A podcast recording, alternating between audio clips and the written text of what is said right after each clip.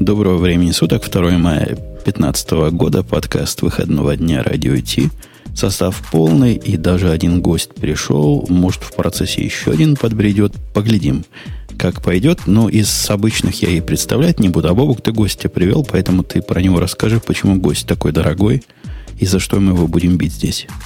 Ну, гость дорогой по многим причинам. Во-первых, это Степа Кольцов, его многие знают, кроме того, что это э, человек, который довольно давно работает в Яндексе. До этого он успел поработать немножко в JetBrains. Точнее, он поработал в Яндексе, потом в JetBrains, потом обратно. Э, он довольно много в свое время, я помню, писал на скале, э, еще на каких-то языках. А сейчас, кроме всего прочего, он является одним из четырех, если я правильно помню, русскоязычных контрибьюторов в Rust. И а... за это ты его привел? Ну, это есть просто великая причина. Дело в том, что у Раста на середине этого месяца будет релиз э, версии 1.0. И все к этому морально готовы, и, и всем, в общем, кажется, что это довольно большое дело. И поэтому мне кажется, что об этом стоило поговорить. Я согласен, мы об этом поговорим, но в начале Грей бы мне напомнил, если я забыл. У нас есть мощный API, о котором нельзя умолчать. Реклама в студию. Это шоу создано при поддержке Digital Ocean. Digital Ocean – провайдер доступного облачного хостинга. Всего за 55 секунд и 5 долларов в месяц вы можете создать свой облачный сервер в одном из дата-центров, расположенных в Нью-Йорке, Сан-Франциско, Амстердаме и Сингапуре, и управлять им с помощью простой, интуитивно понятной панели управления или воспользоваться мощным мощным API. Начните прямо сейчас. Введите промокод RadioDefist при регистрации и получите 10 долларов бонуса на аккаунт. Так, я когда услышал, Бобук, о твоем госте, так. Встав, впал в легкий ступор. Почему? И не потому, что гость плохой или там тема какая-то плохая, а потому что попытавшись пойти в Google News и поискать чего-то про Rust, про ваш, но... такой новостной повод, я столкнулся с тем, что это какой-то отсутствующий конь в вакууме. Про него не пишут как про покойников. Либо ничего, либо хорошо, а про этого даже хорошо не пишут. Евгений, ты, наверное, просто ходишь э, за новостями за, на неправильный сайт. Есть такой главный сайт, который все читают, ты, конечно же, его знаешь. Это сайт называется News Y Комбинатор. Вот там про раз пишут каждый день, а иногда даже по два раза. Ну, и у меня это вечер был, я был усталый и нетрезвый, поэтому я пошел в Google News поискать. Слушай, ну ты там можешь прочитать. Lang, все дела. Ничего. Там дело в том, что Хиллари Клинтон и Мишель Обама на Rust е не пишут, поэтому очевидно, что его на Google News нет. Единственная тема, которая в News е была, оказалась вот этой, что я поставил, поэтому уж Уж она у нас сейчас выскочит, хотя, судя по всему, а, к разговору не имеет никакого отношения. Забавно, кстати, там написано, что релиз Rust а будет в феврале.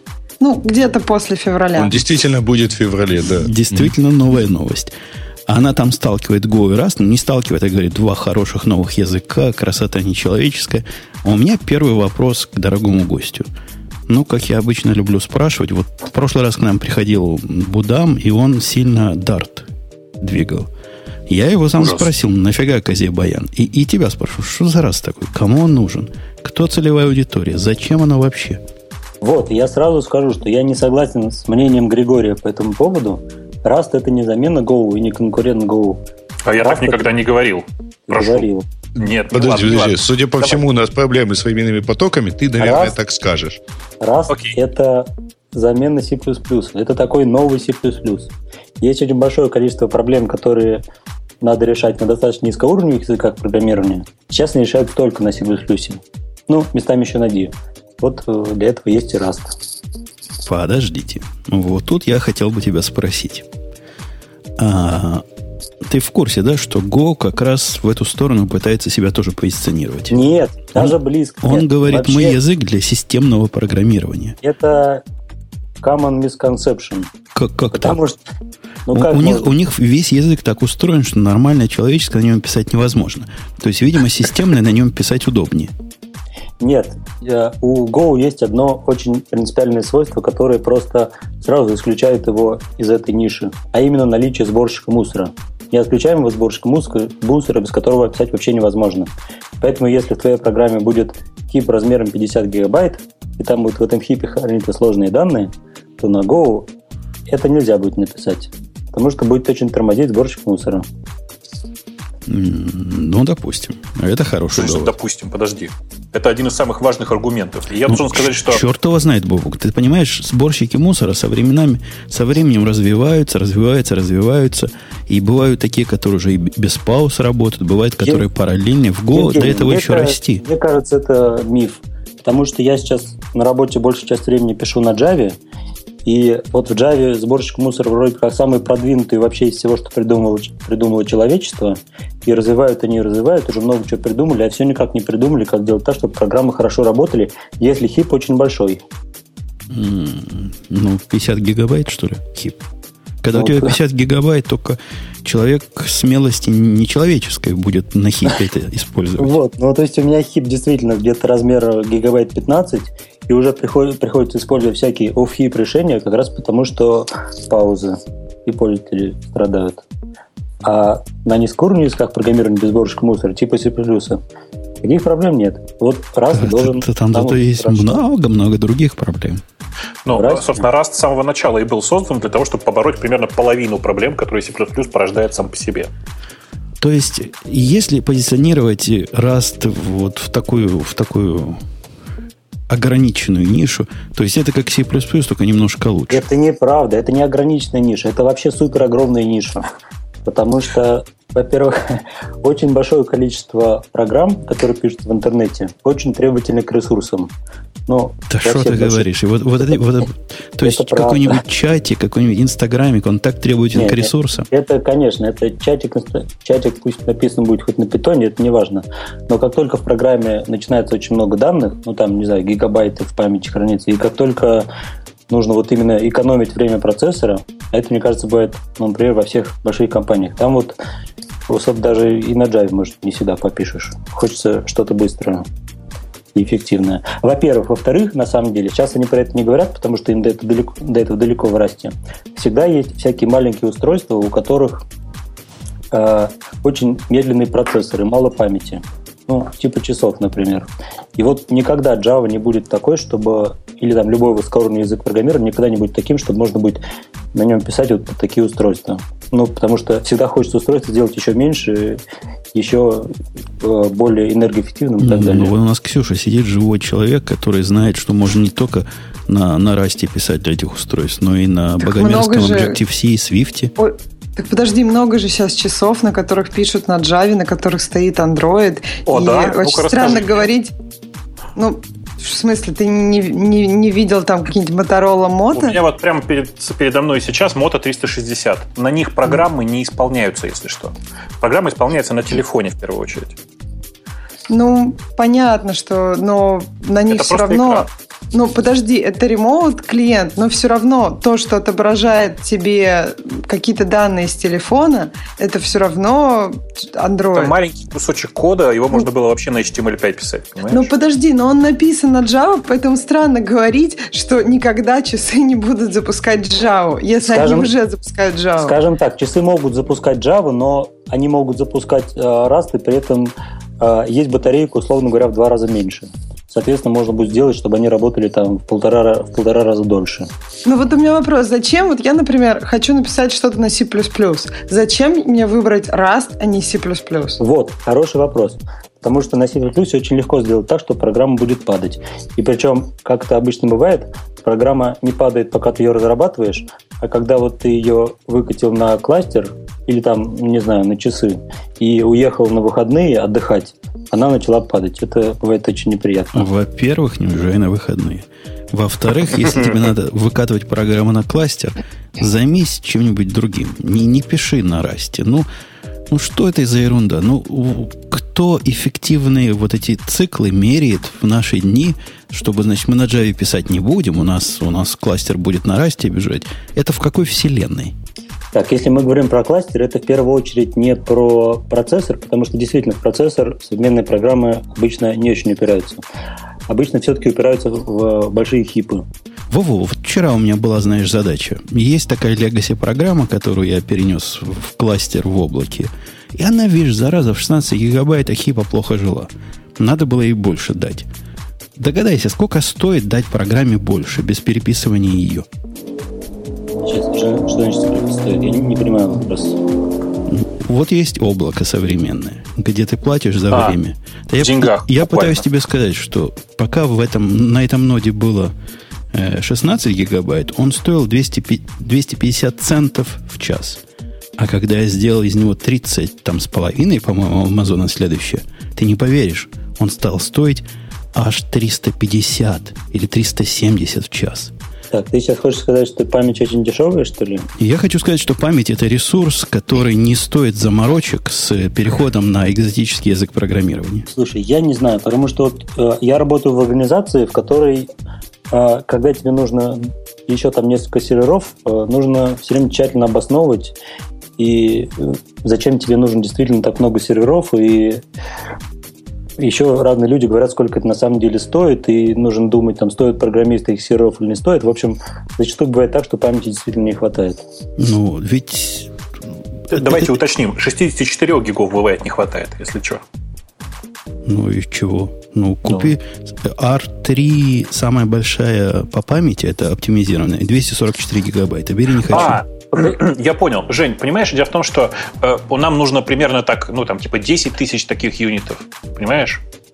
Ты ну, цены не сложишь, если ты их будешь на Амазоне все, покупать. Не все Яндекс, Бобок, не все Яндекс. Я не Яндекс. Ты знаешь, через 10 лет примерно все будут Яндекс. Да, я как раз тоже хотел сказать, потому что сейчас уже даже самые маленькие организации сразу все ставят много серверов и начинают что-то на них считать.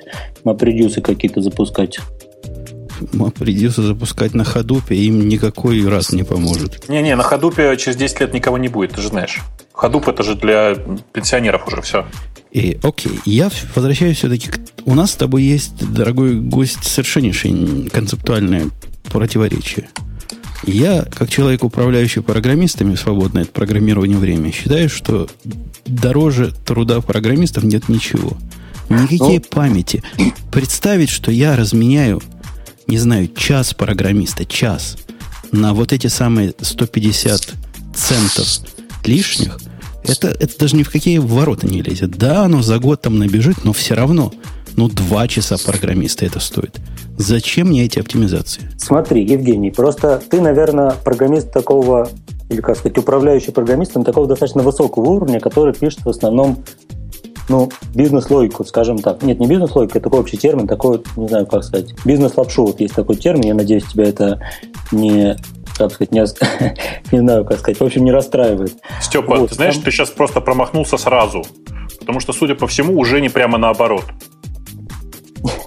Не, я хочу сказать, что Женя, когда пишет эти программы, у него вот есть другие программы, которые он ставит просто и, и использует. Например, программу Mongo или программу MySQL или программу ядро Linux или много других вот подобных программ. Да, конечно. А, я, про... я, как все нормальные люди, не пишут Mongo для себя, не пишут ядро Linux для себя и не пишут MySQL для себя.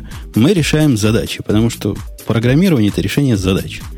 И, и решаю задачи я в основном со стороны инфраструктуры.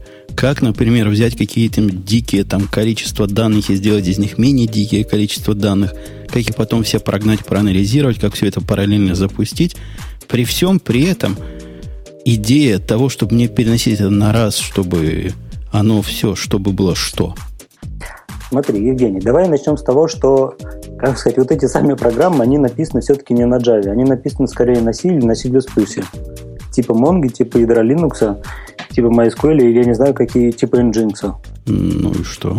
Ну хорошо написано. Да. Вот. Но кто-то же это пишет. Ну, есть, есть исчезающий тонкий рынок тех, кто пишет вот такие решения. Я согласен, да. Есть Нет, Mongo, есть Nginx, есть еще пару десятков. Очень много становится, потому что если посмотреть на рейтинг языков программирования на разных сайтах, там вот язык программирования C, например, очень популярный. Потому Но, что на нем ядро пишет.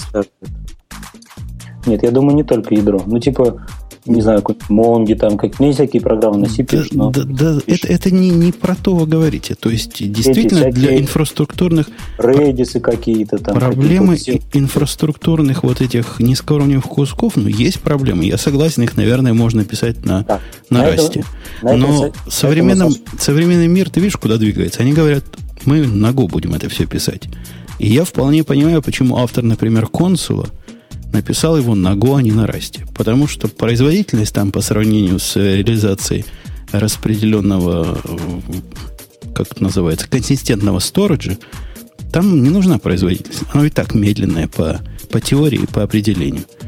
Поэтому зачем ему туда Rust? Ему Go а, хорошо. Смотри, Системный давай я язык. сейчас некоторую мысль, которую, может быть, несколько, как сказать, несколько, несколько в другую сторону, про то, что, мне кажется, Rust никогда не станет языком программирования, на котором будут писать все.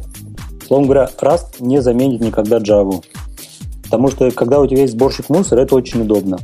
И раз на расте писать тяжело, если так вот прямо говорить. И если надо написать много-много кода, чтобы оно раз быстро-быстро поехал в продакшн, а программисты дорогие, надо, чтобы они быстро-быстро все писали, то раз, наверное, действительно может быть не для этого. Я даже скажу больше. То, что он Java не заменит, тут и гадалки не ходи. Это не вопрос. Но он даже Go не заменит. И вот это пугает. Подожди, а Go и Java. Go. Go может заменить Java. Да, да, да, нет. Не, Java не, я... из одной области, C++ и Rust из, друг, из другой области. Да ничего подобного. Go это, язык, который, может, он не для такого низкоуровневого, но для более низкого уровня, чем решение бизнес-задач. В чем На... там более низкий уровень? Только в том, что там он запускается Докеры, быстро. шмокеры, консулы, шмонсулы, ETC, флиты, все на свете сейчас пишут системное. Это системный уровень. Не самый низкий, но это, системный. Это не тот. Это такой системный, который питон.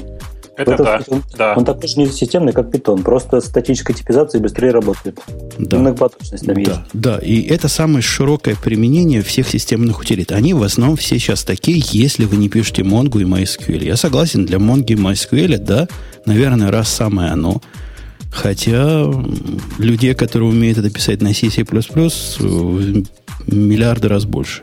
А вот, это, вот тут, кстати, я бы не согласился. Нет, людей, людей, которые, которые думают, что они умеют писать на C++, действительно больше. Я не видел программ на C++, которые не падают. Как только, если программа написана, если программу писали год и писал больше одного человека, у нее есть баги, которые иногда выстреливают. Программа просто перезапускается, никто их даже не пытается ловить, если там это случается там типа не очень часто. А программы на раз не падают? Ну, то есть ну, у них вообще нет никаких проблем. Скажем так, программу на расте уронить гораздо сложнее. То есть там э, по умолчанию, если ты пишешь, как бы, условно говоря, там есть слово unsafe. Если ты пишешь слово unsafe, ты можешь сделать так, что программа упадет. Если ты не используешь unsafe, это чтобы уронить программу, нужно вызвать какой-то код, который внутри себя делает что-то такое unsafe, и чтобы она упала. Условно говоря, Rust это по сути точно такой же C++, просто он там на этапе компиляции проверяет в некоторых местах, что ты не делаешь что-то плохое. Ладно, оставим в стороне область применения. Мы, в принципе, все согласны, что это для какого-то подмножества системных задач. Это И огромное подмножество. Это для... просто очень большое Хорошо. количество программ, которые... в, моем, в моем мире это какое-то, в твоем мире огромное, бог с ним, но подмножество системных Смотри, задач давай, и носимое. Я приведу. Смотри, есть такой язык программирования, популярный в последнее время становится, язык программирования Swift. Ксения, наверное, про него знает. Да, Swift. он, где, где вот, интересно, он становится очень популярным? Мне вот, в тех же кругах, в которых популярен, также широко популярен раз? Он, очевидно, становится популярен на, теле, на, на, на Apple, на, как сказать, на айфонах. Ну, окей, и... он не очень широко популярен, я бы пока так сказала. Скажем окей. так, он, очевидно, через три года все будут писать только на нем, потому что на нем... Это кому гораздо... очевидно? Это... А, кстати, кстати, я бы со Степой согласился, вот посмотришь. Я думаю, это знаешь, как произойдет? Через два года Apple скажет, мы закрываем Objective-C. Нет, во-первых, э, как это Примерно может так. произойти? Это, это может произойти как немножко как... по-другому. Дайте я договорю, как это может произойти. Apple просто выпустит новый фреймворк, в котором будет, который будет написан на Swift, и в нем будет только поддержка Swift, а в Objective-C для него какие-нибудь будут прокси. Вот тогда можно будет говорить о том, что сейчас все будут писать на Swift. Сейчас, э, насколько я знаю, во-первых, на VVDC будет много обновлений Objective-C, там появится в языке в Objective-C фичи, которых там еще не было. То есть внутри Apple сейчас идет достаточно конкурентная борьба между Objective-C и Swift, и, Swift, и Swift, между этими командами. И сейчас пока не очень ясно, каким будет будущее через три года. Apple компания, которая закрывает проекты, которые она считает не очень удачными. Например, Garbage Collector как появился, так и закрылся. То есть вот, неизвестно пока, Swift может быть тем же Garbage Collector. Нет, не может быть. Потому что, в моем понимании, Swift это просто синтаксический сахар для Objective-C. Просто такой более, более как бы правильный Objective-C. И просто а Swift станет популярным тогда, когда э, перестанет продаваться последний телефон, на котором работает, я не знаю, какой-то iOS 7, наверное, да? Swift же только в iOS 8 работает. Ксюша, как ты промолчала? А раз это синтаксический сахар над ассемблером. Я просто, да. Я, мне просто очень интересны такие доводы, ну, какие-то такие мысли про Swift и Objective-C, которые вообще ни на чем не базируются. Но можно, да, я могу сейчас сказать про Rust. И, кстати, мои вот эти мысли на чем-то базируются. Э, ну, хотя это вопрос. Почему вы, вы считаете, что все-таки Rust заменит C++? Сейчас да, много да. людей, которые пишут C++, на C++. Они, кто-то из них думает, что знает, кто-то из них, очевидно, знает C++. Какие вот у них резоны? Это этот момент, что программы на Rust, они не, не падают. У Rust, Погоди, очевидно, очень знаешь, много... Да, я сейчас скажу. Говоришь, что это, ну, это типа один из аргументов, такой маленький аргументик. Типа, ну, подумаешь, не падают. Нет, нет, нет. Это Вопрос в том, что у Rust... Смотри, C++ развивается очень давно. Развивается он последнее время очень активно. То есть да, там появляются кстати, новые фичи. Я, я читал недавно, что Стру, Струп писал, что он собирается сделать в сторону C++ 17, и там даже ничего, ничего и близко даже нет по, э, на тему безопасности работы с памятью. Окей, вопрос такой. Вот в Расте, э, ну, это, это действительно серьезный, серьезный момент. Программы не падают. Но Rust только версия 1.0. Там очень много проблем, я уверена. Я просто как э, на Свифте разрабатываю некоторые моменты, и я понимаю, как много сырых, сырого в новых языках. Это не потому, что люди, которые писали эти языки, плохие. Это потому, что когда первая версия языка выходит, ну, это очень сложно сделать не сырым. Поэтому у Rust много проблем, которые просто не обнаружены пока. И поэтому для людей сейчас брать Rust в продакшн вместо C++, ну, это достаточно, я не знаю, как очень смело, в а, кавычках, а, смело. Девочки, девочки наверное... подожди, подожди, не деритесь. Э, это, это, не, это не про то. То есть я, я согласен с обоими, но у меня по сути вопрос к нашему гостю. Давайте перейдем от темы применения. Два часа, два прошлых, уже две, два вопроса не успеваю. Две темы не успеваю возразить. А это нормально. Это так у нас и бывает. Я хочу тебя перевести. Я хочу сказать, что а, раз, конечно же, я не предлагаю писать на, на расте послезавтра. Но мой прогноз такой, что условно говоря, не знаю, через 5-10 лет, ну, понятно, сложно сказать точно, а, весь нескурный код будет писаться либо на расте, либо на каком-то конкуренте раста, который сейчас не появился, который обладает примерно теми же свойствами. Безопасностью работы с памятью и низкоуровневостью. Либо через 10 лет проблема писания низкоуровневого кода вообще не будет стоять. Нет, Но конечно же, она, конечно, да, давайте, давай, давай, давайте не про область применения. Тут мы застыли. Я вот пытаюсь вас уже последние 10 минут перевести на другой аспект. Язык. То есть этот язык, я понимаю, он такой новый, он такой крутой, я на него посмотрел. Как человек в свое время восхищенный скалой, а потом измученный и по самое не могу, у меня возникло ощущение, что этот язык по замысловатости где-то вот сравним. Где-то они там рядом концептуально стоят, и люди, которые его писали, курили примерно одно и то же. С Адерским. Э, я ну, мне сложно что-то на эту тему, то есть я не знаю, как это правильно сказать. Мне кажется, многие вещи сделаны в Rust е гораздо более правильно, в смысле именно самого языка, потому что у Rust а, в отличие от Scala ы, не было необходимости поддерживать совместимость э, с виртуальной машиной Java. Ну вот, есть такая популярная концепция, называется type-классы, как в Haskell есть. Вот, э, как вот есть язык программирования скала, и в нем какой-то аналог type-классов сделан через implicit параметры. То есть как этим можно пользоваться, но это как-то вообще адски, ужасно, некрасиво и неудобно. А в Rust это сделано естественным образом, как вот э, в Haskell. Вот. Ну, в смысле, ты имеешь в виду type интерфейс, да, сейчас? Ну, type класс это что-то типа интерфейса, но у него там, да. например, может быть э, статический как бы метод, ну, типа 0, например. Ну да, да, type интерфейс это классически называется. А, так, еще раз, проблема вот, вот в чем. В скале это сделано же не э, ровно так, а ровно потому, что нужно поддерживать JRE. Да, именно так. Ой, да ладно, это один из аспектов. Ну, вы, вы не морочите голову тем, кто на скале хоть пытался работать не все, я не знаю, 5% проблем, может 10% связаны с совместимостью обратной. Вот я себе представляю скалу в идеальном мире, которой не надо поддерживать совместимость с JRE, у своя там виртуальная машина со своим всем. И, если вы думаете, чтобы она была понятнее и прекраснее, ну посмотрите на Rust. Где и кто будет на этом... Вот реально. давай вот без, без фанатизма. Ты себе представляешь реально, что люди вот сейчас, Rust 1.0, он же вышел или выходит? Как, какое там состояние? Он выходит 15 мая. Мая. Вот через две недели выйдет Rust 1.0. И ты ожидаешь, что народ пойдет на нем программировать. Тот народ, видимо, твоя целевая аудитория, твоих коллег, которые программируют на C++, пойдет потихонечку писать на Rust. Ну вот э, я бы сказал, скорее очень потихонечку, потому что но, во-первых, сам язык еще не готов, во-вторых, ну как не готов, в смысле там они будут его дальше развивать, хотя не обещают, что больше меняться не будет, или будет обратно совместимым, но очевидно там они однажды захотят что-то поменять. Ну как, был, например, язык D, они сделали язык 1.0, пописали, пописали, потом решили сделать язык 2.0, который там другой. Сейчас, так, сейчас, я сбился. Да. А, во-вторых, у Rust а не хватает сейчас, э, как это сказать, инфраструктуры. Ну, например, у Rust а до сих пор никто не делает нормальную большую IDE. А без IDE, мне кажется, в нашем современном тяжелом мире программировать тяжело. Ну, подожди, ну, посмотри, там... посмотри на Go. Для него IDE это срамота ходячая, весь мир пишет ничего на, в редакторах. Есть что-то в простых языках? Ну, я не знаю. На Go, мне кажется, на Go не пишут большие программы. Докер довольно большая программа. Ну, не знаю. Смысле, я, yeah. Я на расте пишу в Vime, и мне тяжеловато. На Java я пишу гораздо быстрее, чем на расте. Раз в 10 примерно. А Rust он дружественный к тулингу, да, язык, видимо? А, в, что значит? Ну, понимаю. Как, как Java, например, может, можно, можно заидировать Java.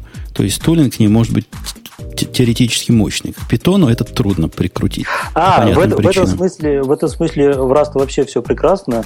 И даже там сделать IDE для Rust, в принципе, на самом деле гораздо проще, чем для многих языков программирования, даже, например, чем для Scala. Потому что в Rust они сделали такой более, как сказать, более ограничивающий язык. Например, у них сигнатуру функции надо обязательно писать возвращаемые значения. Тип возвращаемых значений. То есть там нет вывода типов. За счет этого, например, там IDE программировать проще для него. Плюс, например, там в отличие от C++, там ну, как бы нет шаблонов, там они по-другому сделаны, дженерики, больше как на Java похоже, поэтому там тайп-чекинг проще делать. Ну, в общем, в этом смысле он там очень хороший, да.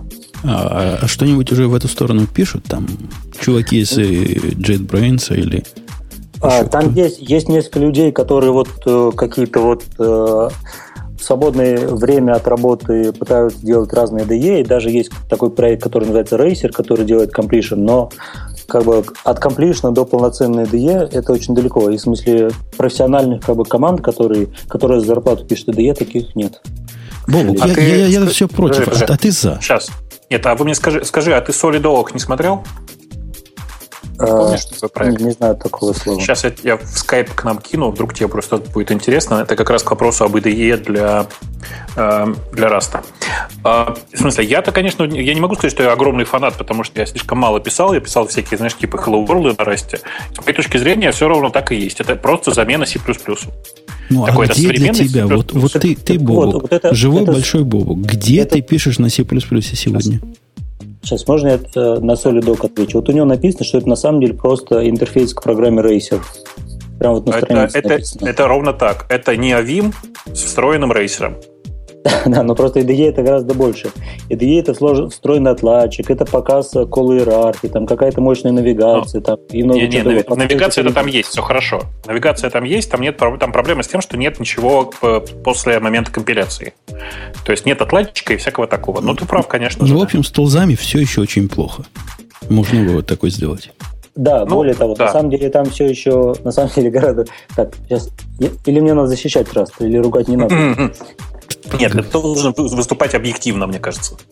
Ну вот объективно, а, например, там очень много чего надо доделать. Например, у них сейчас первый приоритет на этот год стоит сделать инкрементальную компиляцию. У них сейчас а, есть как бы модули, ну, короче, как в Java типа делаешь э, папку с исходниками и компилируешь ее в один джарник. Вот у них сейчас так же сделано, но люди хотят, чтобы внутри как бы одного модуля можно было делать инкрементальную компиляцию, потому что он не очень быстро компилирует. То есть, то есть у ваших нет obsession с compile time, как у Пайка? А, сейчас, я не понимаю, про что ты говоришь. Ну, у Go один из самых продаваемых фичей то, что мы компилируем прямо в лед. Но наша компиляция по скорости делает все ваши компиляции, говорит Пайк, как стоячий. А, он как человек, измученный компиляцией в C++. Видимо, сильно страдал этим. Вот теперь этим гордится, что в Go все на лету. Прямо скажем, C++ нет очень большой проблемы с компиляцией, как мне кажется. Потому что там... Либо вы не писали большие проекты, сударь, либо, либо темплейты туда не вставляли. Проблемы на C++, и, конечно, вставляли темплейты. А, в C++ там очень удобно в том, что потому что там как бы ты сам вынужден программу разбивать на независимые модули и явно прописывать все инклюды. За счет этого у тебя компиляция там распараллеливается и перекомпилируется обычно-то один-два файла. Но если, если ты не правишь самый главный файл, который называется, там, условно говоря, Basic Definitions Hash, что-нибудь такое, тогда, конечно, всю программу придется перекомпилировать. Ну, а, вот. Жень, а я просто, я, кстати, сейчас, подожди, я важный вопрос задам. Жень, а ты определись уже, если ты считаешь, что время компиляции эта штука важная сама по себе, то, ну, в смысле, а какая разница? Это же просто когда, тупо когда, процессор обновить нужно. Когда время компиляции 40 минут, обновление процессора мало поможет. Нет, неправда. Это, если у тебя время компиляции 40 минут, значит, нужно поставить SSD. И, и 40 нодов, чтобы каждый из них компилировать, тогда в минуту да. успеешь. Да, это все равно будет дешевле, чем программист. Ну, возможно, возможно. И в эту зря, видимо, в Microsoft организовали группу по оптимизации компиляции времени компиляции C++ проектов. Не, там другая проблема. Там разработчики, которые пишут на C++ для десктопа. Там такие до сих пор еще встречаются. И окей гость, ты защищаешь замечательно, ваш замечательный раст. Я остался все-таки при своем мнении, то есть я не понимаю, куда его в современном мире использовать, поскольку мир писания MongoDB и MySQL от меня далек. Ну, возможно, он кому-то близок, спорить не буду. А вот скажи, я понимаю, надежность, типа, как C++, только не падает по памяти, это круто. Ну, просто базару нема. И круто. И это такой круто. же быстрый, и такой же быстрый. Это круто. Скорость как-то меня мало интересует, но это круто. А что еще? То есть, вот чем еще привлечь человека с улицы? Ну, на самом деле, мне кажется, вот это как бы самая главная фича, а все остальное это уже менее важно, но просто это на самом деле просто современный качественный язык программирования, который просто взял все предыдущие наработки от всех языков программирования, хорошие фичи взял, а плохие не стал брать. Вот и не, все. Не, подожди, там ты, ты по словам падает, ты просто расшифруешь, что там кроме, кроме банального там какого-нибудь э, condition, там же есть дофига всяких вещей, которые про в общую безопасность памяти. Сейчас я не очень, сейчас не понял, что ты говоришь. Ну, как бы, если пишешь на C++, там есть как бы несколько основных проблем. Типа проезд по памяти и да. use after free, double free и все вот это вот. И от всего да. этого RAD спасает. Да. Просто а, нужно... и, кстати, и, кстати, раз еще, если так уж говорить, он на самом деле еще и помогает писать безопасно многопоточные программы. Например, когда пишешь на Java или когда пишешь на C++, частая проблема бывает такая, например, что переменную читаешь, а мьют поставить забыл. Или, например, рефактор рефакторил код, как в процессе рефакторинга у тебя мьютекс куда-то уехал там в другое место. Вот Rust от этого тоже спасает. В Rust, если использовать правильные примитивы, ну, а других стандартных библиотеки нет, то невозможно прочитать, э, shared переменную, не захватив мьютекс. Очень удобно. То есть... И главное, что это такой это понятный дефолт в современном мире. Подожди, вот, вот, не-не-не. Вот это безопасное многопоточное программирование, это модная тема. И тот же самый, прости господи, Go сильно в эту сторону, значит, гордится горутинами и своим подходом к многопоточности. А раз гордится чем? Тем, что переменный был, которыми... Я, я не понял вот этот твой довод.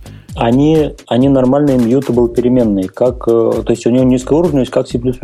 Там можно взять программу на Rust, транслировать ее в программу на C++ и получится один в один. То есть, не, я, я немножко не про то спрашиваю. Просто на Go есть высокоуровневая абстракция для конкурентного программирования. Горутины, которые называются горутины. Да. Про это говоришь? Я про Нет, это они, говорю. Что они горутины, типа горутины этого? в Расте, к сожалению, не сделали. Это очень дорогая разработка. Они хотели сделать, и у них даже там была реализация сегментированных стеков, которые, которые они взяли из Go. Потом выяснили, что эти сегментированные стеки слишком сильно замедляют программу. Потом в Go они от сегментированных стеков перешли к каким-то, и забыл, каким-то ресайзе, как сказать, изменяемым размер стеком. Может быть, в раз они тоже пойдут это время, но они решили, что это как бы на потом. Ну, в общем, сделать крутины – это очень тяжелая задача. И в, э, в Go они это сделали, во-первых, адским количеством усилий, которые вложили в разработку Go, во-вторых, они это сделали, как это сказать, замедлив программу. Вот. Ну, потому что неважно, с какой скоростью исполняется программа на Go, простите. Ну, можно сказать так, да. Проблема карутин вот в чем. А, если ты делаешь карутины, ты обычно хочешь, чтобы их было там миллион, например, там, или 100 миллионов. И на каждую карутину тебе нужен стек. И у тебя есть такая дилемма. Если делаешь стек маленький, у тебя программа будет падать, потому что ты заезжаешь за край стека. А если у тебя стек очень большой, у тебя просто не хватит памяти на все стеки этих крутин. Вот после вот эти проблемы можно как-то решать, вот типа того, как ее в Go решали. Но это все... Окей, то есть это, этот тяжелое. вопрос еще будем копать, будем копать, может, когда-нибудь будет что-то удобное для простых людей. А пока простым людям также извращаться, как и на C++ извращаться для многопоточности. Ну, безопаснее, ну, правильно? Если ты э, как бы сказать, карутин это удобно, с этим никто не спорит. Есть большое количество задач, которые можно делать с помощью карутин. Но, в принципе, без, карутин можно программировать. Да, хорошо бы, когда у тебя есть параллельные стримы, например, как в последней Java, удобно было бы, да, на высоком уровне. А когда тебе нужно управлять потоками вручную, то, ну, не всякий Нет, сможет. Это, стримы это всего лишь навсего библиотечная, как сказать, библиотечная утилита. Точно такая же может быть и в Расте, и они там, по-моему, даже есть там в какой-то сторонней библиотеке. Это вообще не проблема. Ну, может быть, и есть, и Production Ready, прям две большие разницы. Последний вопрос у меня по, по поводу вашей балалайки. Вот такой. Бобок, а какой у меня вопрос? О, я же не знаю, это же у тебя же вопрос А можно я пока спрошу? Давай, вот, спроси последний вопрос. Да, про то, что вот что все-таки произойдет, допустим, если, ну, вот было там про я читаю шаренную переменную, забыла взять mutex, он там автоматически будет браться или что? По сравнению с C++. А, если ты знаешь, как устроены в C++, как, сейчас так по-другому скажу, в C++, сейчас, ну, там руками сказать, можно взять. Там нет такого объекта mutex. Там есть такой объект mutex, он так называется mutex, на самом деле mutex с параметром t. И в нем хранится как бы и сам mutex, и вот эта переменная t. И ты не можешь просто получить эту переменную t, тебе нужно сначала сказать mutex.log. Эта операция log вернет тебе что-то типа смарт-поинтера, через который ты можешь уже обратиться к этой переменной t. И, соответственно, ну, как сказать, ты не можешь просто не обратиться, потому что тебе надо получить этот смарт-поинтер, а он тебе делает через операцию log. И там, как в C++, через RAI делается. Типа, когда этот смарт-поинтер убивается там в деструкторе, лог освобождается сразу, там все так. Я Удобно. последний вопрос вспомнил, какой я хотел спросить. Глядя на современный мир, который, несомненно, движется хотя бы в некоторых Ват. элементах в сторону функциональщины, Ват. Я, Ват он движется. я хотел спросить дорогого гостя, а в смысле парадигмы, это какой язык ваш раст любимый? Ты говоришь все а, время как C++, то есть это поганое объектно-ориентированное а, в худшем кстати, виде. Кстати, там, э, скажем так, во-первых, э, функциональное программирование это про то, это, как сказать, про стиль программирования. В смысле, ты можешь на любом языке программирования писать в любом стиле. Вопрос в том... Или?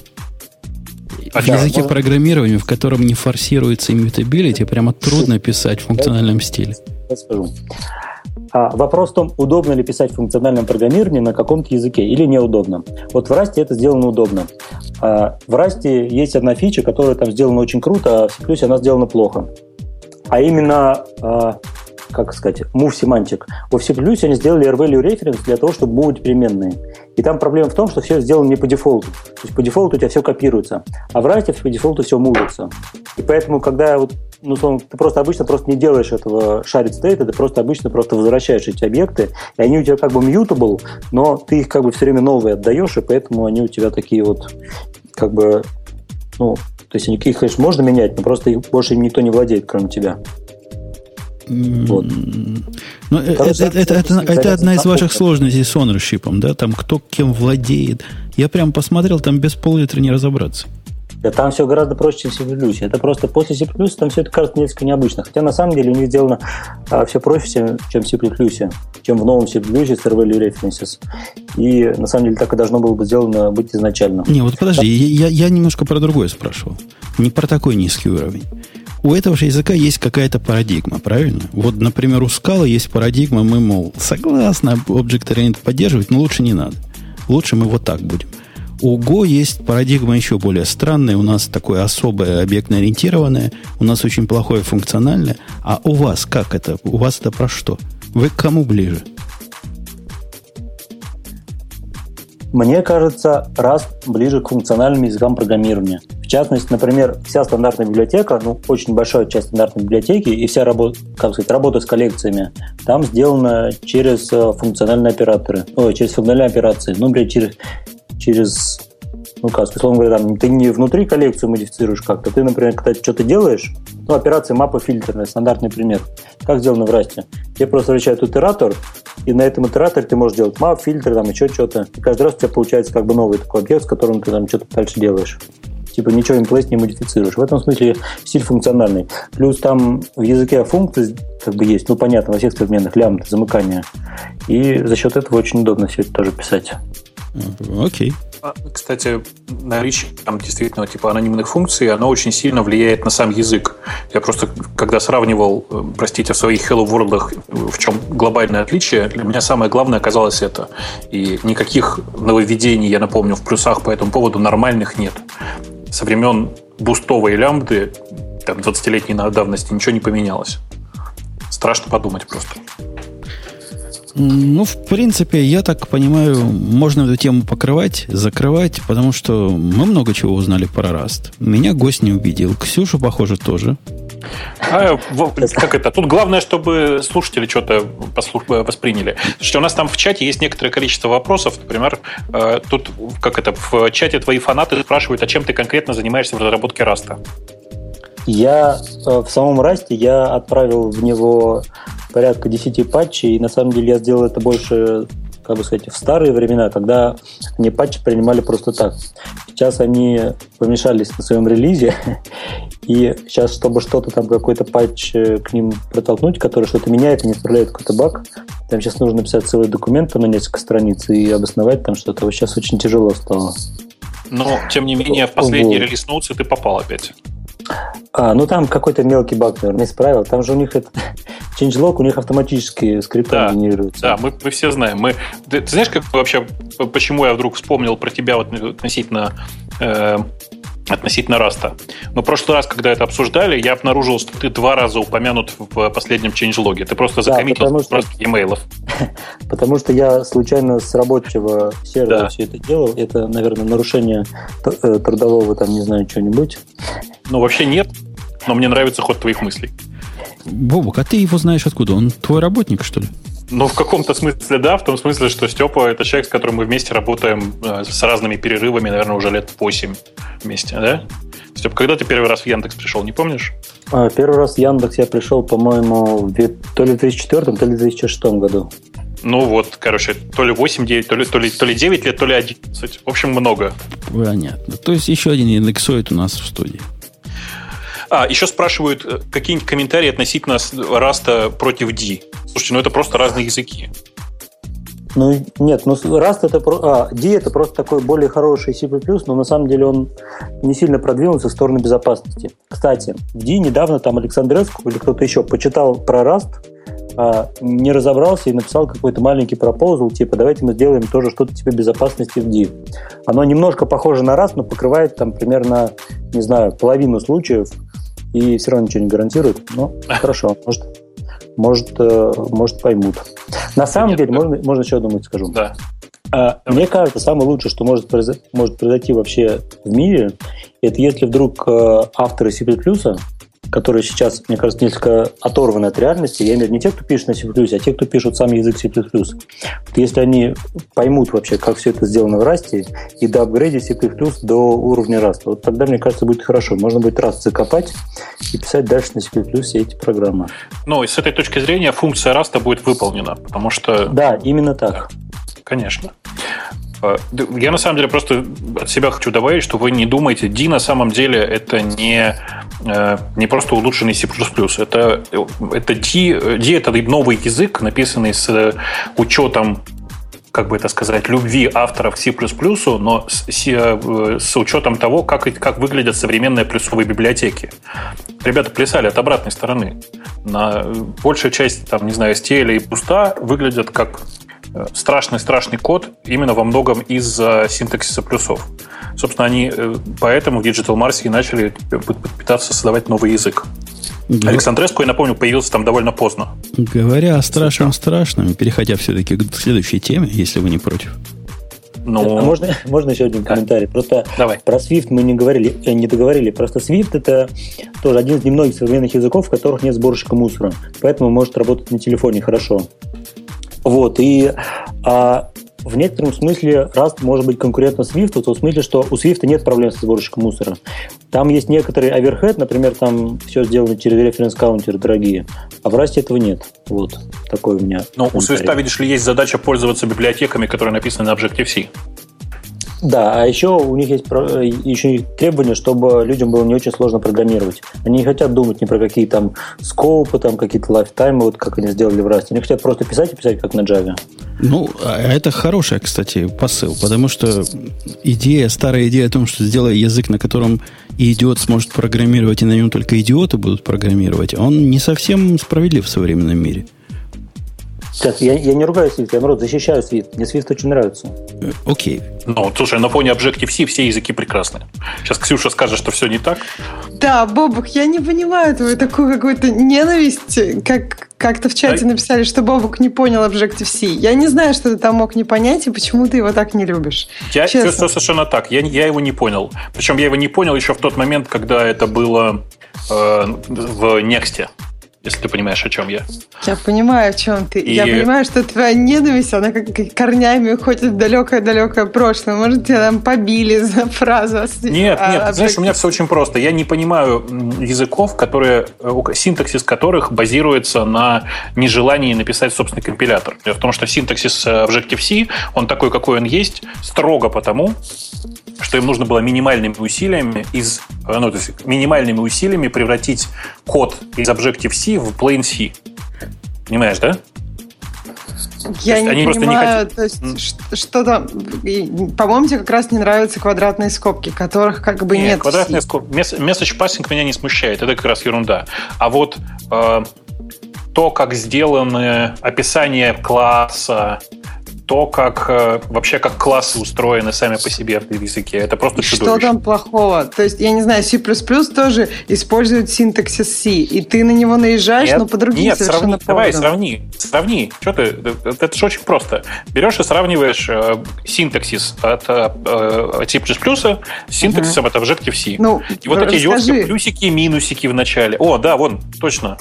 Ну, в смысле, тебе не нравится собака перед ключевыми словами? Вообще не нравится. Да, а в твоем любимом расте восклицательный знак надо ставить, когда что? Это что-то особое означает. Когда ты полон Подожди. чувств. Как восклицательный Нет, знак. там как-то как, как год. Что это значит, восклицательный знак? Восклицательный знак там используется в двух местах. А, в одном месте он используется как признак того, что это макрос. Во-во, а вот это, вот это я имел в виду, да. Ну, мне кажется, не самое худшее решение. Читаешь, по меньшей мере, понимаешь, что там как не просто вызов, а что-то что сложное. Ну, вот Ксюша таким же образом может и Бобуку ответить. Microsoft анонсировала редактор, который сделает все остальные редакторы и все ID вместе взятые, и удивила нас тем, что анонсировала его для всего мира сразу. Для Windows, OS X и, прости господи, Linux. Они там белины обелись, они тоже траву курят, что авторы Раста. Но Какой ты... черт понес их на эти галеры? В смысле, а почему бы нет? Дело в том, что как, как появился этот замечательный э, текстовый редактор. Его не надо называть IDE, потому что он, в общем-то, примерно половину функций IDE выполняет. Но тем не менее. Погоди, погоди. Дебаг есть? Да. Есть. Птичка для JavaScript, теоретически. Completion есть? Тупой, глупый и Подожди, подожди, как есть. это? Как это? Там как раз completion хороший, а дебаг плохой. Там completion, может, он для JavaScript и хороший, для всего остального он сделан по, пол, по осмотру символов в текущем файле. Ты тоже, ты тоже наступил, да, на это? Значит, смотри, там на самом деле вот как. Для C-Sharp он работает хорошо. Для всех остальных языков он работает, чтобы было.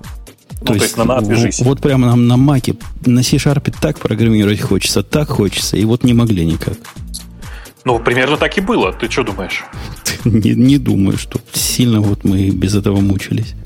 Нет, ну есть много людей, которые хотели бы писать на C-Sharp на Маке. Трое. Ну, не, неважно, даже если пятеро. Их примерно столько же, сколько людей, которые пишут сейчас на Маке на Расте, я уверен. Ну вот, я и говорю, трое. Окей. Так дело не в этом. Еще раз, как, как вообще этот редактор как появился? Э, в Microsoft на самом деле просто удачно объединили три open source проекта. Не так, два open source и один свой собственный. И вот в этом своем собственном весь, так сказать, важный соус. Они взяли, напомню, помнишь, GitHub выпустил редактор, который называется Atom? Помню, который тормозил и глючил, а этот, может, он и глючит, но он не тормозит, надо сказать. Так вот, если ты залезешь внутрь, ты обнаружишь, что это просто атом. Да-да, это не просто атом. Это... это базируется на атоме. Они, кстати, это не скрывают. Это у них Безусловно. написано, что мы базируемся, да, да. да. А еще у них для использования плюсов внутрь собран OmniSharp, и э, что самое важное, они, значит, туда вот вставили свой кусок, который в Visual Studio называется IntelliSense, который, собственно говоря, для, работает нормально только для C-Sharp. Ну, то есть он для плюсов, наверное, тоже нормально работает, я просто не проверял. Ну, а, я, я не, знаю, деле, не знаю, как кому, да. а я когда посмотрел на этот язык, мне показалось, что это внебрачный сын Sublime и Атома. Ну, примерно так и есть. На самом деле, обратите внимание, это первый продукт э, компании Microsoft, который на, настраивается через э, правки руками в JSON-файле. Да-да-да, мой коллега, когда открыл Preference, сказал, вау, очень по-хипстерски. Ну, не по-хипстерски, ты же понимаешь на самом-то деле. Ну, все хипстеры как? Там тема темная, темная. JSON править руками, руками, значит по-хипстерски ты просто ничего не понимаешь на самом деле. На самом деле это не по-хипстерски, а это возврат к истокам. Окей. Okay. В текстовом редакторе проект настройки. Все как обычно. Про этот текстовый редактор я плохо мало чего могу сказать. Он меня удивил с самого начала, наоборот, хорошим. Во-первых, он быстрый. В отличие от атома, который, ну, вообще прямо тормозной. Этот быстрый, зараза. Я не знаю, может, томата внутри, может, они его как-то там пара, напильничком обработали, но они хорошо его обработали. Слушай, на самом деле, конечно же, когда я говорю про то, что там внутри атом, я немножко набрасываю. Там от атома, наверное, процентов 20. А на самом деле там внутри большая часть кода это, э, это электрон. В смысле, это вот э, атом, это же, знаешь, да, это хромиум внутри. А там написано весь на, на, на WebKit, по сути. Вот э, Electron — это проект, который ребята из Атома выпилили из себя и который реализует вот эту спорку э, WebKit. Вот он там, собственно, в основе и лежит. Э, большую часть всего, конечно, Microsoft написали сами. И в том числе, видимо, у них для подсветки синтаксиса используются не, там, условно говоря, не регексы, а их, их собственно, IntelliSense, я так понимаю, и всякое такое. И хорошо, кстати, подсвечивает. Я, что я в него не кидал, он прям понимает. Ну, да, но меня, например, удивило отсутствие автодетекта э, определения языка. Он автоматически его не детектит. О, это у кого? Вот у него. У меня... Он по, по разрешению я файла. Я в него докер-файл засунул, и он Женя, его понял. Он, он его, он по, по, у него есть список прямо. У него есть просто список, в котором значит, разрешение .do, этот самый докер-файл, это э, синтаксис докера. Я тебе скажу Если больше, ты... он даже make-файл понимает. Все правильно, но если ты возьмешь свой файл на Java и переименуешь его с facepalm.java на просто facepalm, без всего. Ну, зачем, зачем это делать? Но на самом деле причина простая. Когда ты открываешь какие-то вещи, написанные на скриптовых языках, я не знаю, как у тебя, а у меня, например, э, ну, я не знаю, там какой-нибудь скрипт, который называется environment, он называется environment, а не environment.sh, как ты понимаешь. И приходится идти и руками выбирать, что да, это баш. Окей. Я, я так не пробовал, но тебе поверю. Ну, я просто удивлен был, потому что большая часть современных текстовых редакторов уже умеют это делать прекрасно. Ну, ума для этого не особо много надо. А кто еще из, кроме нас, с Бобоком, этим пытался пользоваться в студии? Я пытался.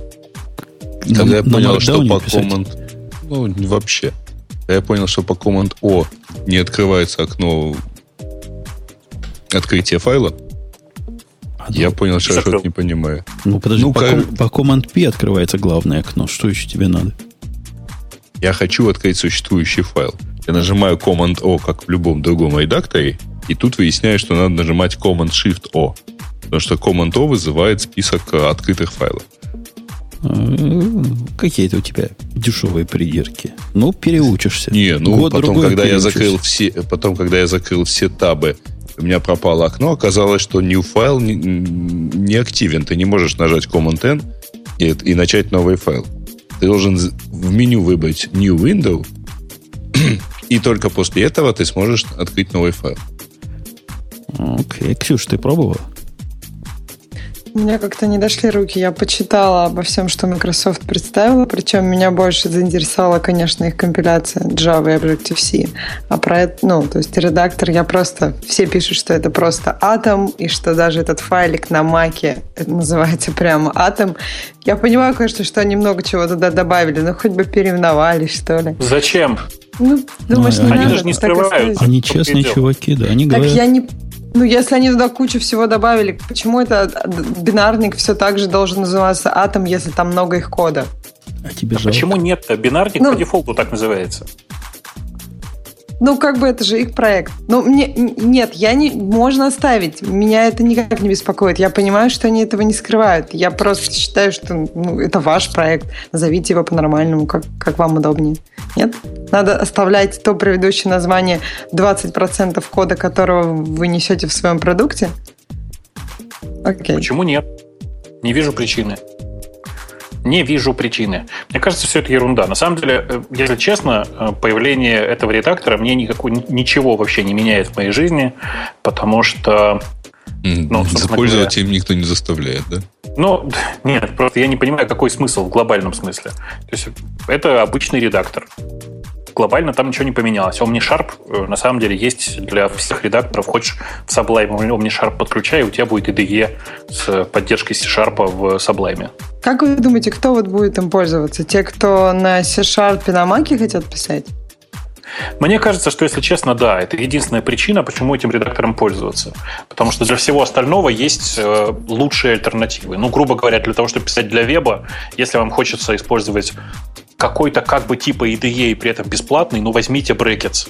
Или как он называется сейчас? Адобовский вот этот редактор который, в общем-то, и хорош, и, и умеет всякие красивые, суперкрасивые штуки. Кстати, если вы не видели еще Brackets и пишете при этом для веба, обязательно посмотрите. Там есть супер волшебные штуки.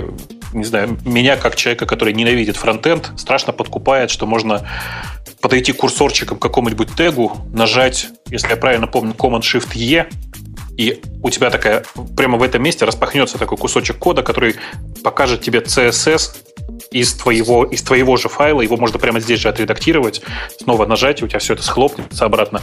И окажется, что ты прямо in как бы отредактировал CSS. Прямо такая красота. Ух. Вот. Вообще, ну, конечно, тогда это Microsoft, да. наверное, метила как раз в этих людей. То есть они, они хотят, чтобы, писа, используя их редактор, писали веб на всех платформах. Ну, Тут видишь как. Вообще, конечно, да. Вообще, конечно, они этого хотят. Но практика показывает, что на самом деле так не получается. А, и... Почему?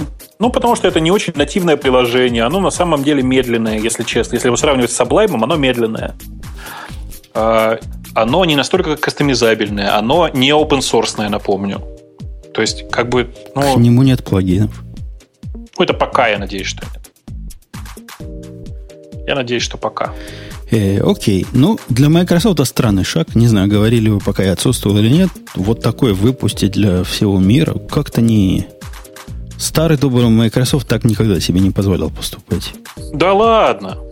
Мне кажется, что позволял. Вспомни чего-нибудь от Microsoft, что работало на Linux. А они сейчас недавно, вот .NET практически весь выложили для Linux. Несколько дней назад. Ну, на той же конференции, на билде.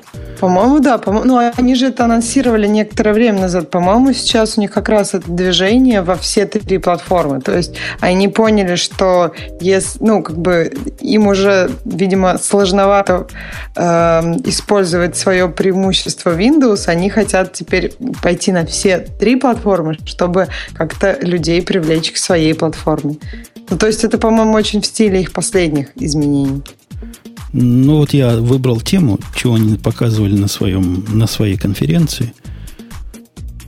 Я даже не знаю, что про, про это рассказать. Какие-то новые сервисы Azure а появились. Замечательно. Ну, кроме, кроме всех новых сервисов Azure а, я напомню тебе, что вообще-то Docker для Windows вышел. Там не совсем Docker для Windows, а там, там как-то хитрее. У них же вообще новая операционная система вышла которая типа как CoreOS, чтобы докеры ну, да. запускать в Windows. Ну да. И, И? Ну, молодцы. Вместе в ногу со всем миром идут. Не со всем миром, а с докером. Ну, ну да, логика ве- такая. Весь мир идет вот в, стор- в ногу с контейнерами. Кого не ткни, VMware выпускает свое. Э, какие-нибудь десяток, десяток разных, э, разных всех выпускают свое. Red Hat выпускает свое. Э, Ubuntu выпускает свое. Все пытаются свое решение для контейнеризации продвинуть. Ну и Microsoft тоже в ногу со всем миром. А, в этом смысле, в смысле одновременно ты имеешь в виду. Ну да, да, это правда. При этом я, если честно, понимаю это решение, потому что им действительно нужно иметь ответ на своей стороне э, и там хоть как-то развивать Азур, э, потому что он, вообще, если честно, ты, ты, ты пробовал Ажуром-то пользоваться, скажи? Нет ты, мне кажется, многое теряешь, потому что периодически там есть, э, ну, там, не знаю, какие-нибудь... Э, сейчас такое неправильное выражение сделаю, но тем не менее. Э, периодически там встречаются предложения, которые по деньгам сильно интереснее Амазона, например. Амазон а... это не только про деньги, и не только плата за инфраструктуру, это, же, это еще и ценный мех. Ну, безусловно, но просто есть э, куча интересных решений, которые работают сейчас только в ажуре. В частности, mm-hmm. ты знаешь, знаешь, да, что они сейчас вот выкатили у себя новые всякие, э, кроме, кроме чисто технологических решений, новые всякие API, которые пытаются, э, так же, как и Amazon, забайндить тебя, как правильно по-русски это сказать, привязать тебя к облаку Azure а. Залочить. Залочить, вот. Хорошо. Не очень по-русски залочить. Да. Истинно русское слово сказал вам. Ну да, они все пытаются так сделать. Что ж, у, у, у каждого своя балалайка есть, которые хотят тебя прикрутить, гвоздями прибить. Слушайте, а, а вы видели, да, они, они выкатили такую прикольную штуку, там у них есть новый набор API, который связан с э, там всяким face recognition, face detection, machine learning, короче, все модные базворды там. Видели? Видели вот эту странную страничку, куда можно прийти, значит, положить там свою фотографию и узнать, сколько, по мнению этой программки, тебе лет? Там еще пол определяется, что тоже Но, может конечно. быть неправильно. Не только сколько лет. Это самое пугающее. Но э, ребята это делали понятную штуку. Они выпустили продукт, который хотели показать и сказать, смотрите, вот у нас есть машин learning и есть вообще крутые системы, они вот так круто работают. Практика показала, что все ровно наоборот. Выпустили хороший, реально крутой продукт. Просто проблема в том, что технологическая сторона подкачала. Я не знаю никого, у кого бы правильно определился возраст. Может, вы слишком молодо выглядите. Это философский вопрос на самом деле. В смысле, философский продукт. Ну, безусловно. Есть он пытается душевный возраст определить? Не, ну вот он сильно зависит от того, улыбается человек или нет, насколько От выражения лица, там очень много зависит. Кто, кто на фотографии Даже от детализации. Не, не положено. И, окей, Microsoft, короче, красавцы, выпустили всякого разного, хотя ничего такого, что меня лично потрясло вот в этом во всем. Ну, самый большой базворд из всей этой конференции, это, как ни странно, редактор кода, да, их Sublime. Это ну, самое это, большое дело. Не, нифига. На самом деле в мобильном э, сообществе еще немножко есть база по поводу того, что они торжественно объявили, что теперь можно будет собирать и джавовские, и Objective-C приложения для Windows, и в частности для Windows Phone, очевидно. И это, конечно, тоже для многих большое дело, потому что можно теперь не поддерживать отдельный кусок кода для того, чтобы э, обслужить эти 2% отщепенцев с Windows фонами. Понимаешь? Ну, тут как бы, мне кажется, разговор как раз не о тех, кто имел уже приложение для Windows Phone. То есть не то, что не поддерживает. Тут как раз разговор о тех, кто не имел приложение, приложение Windows Phone. И теперь встает вопрос, ну, то есть если это можно поддержать такой малой кровью, а почему нет? Почему бы не Но. расширить свои рынки, поддержав это?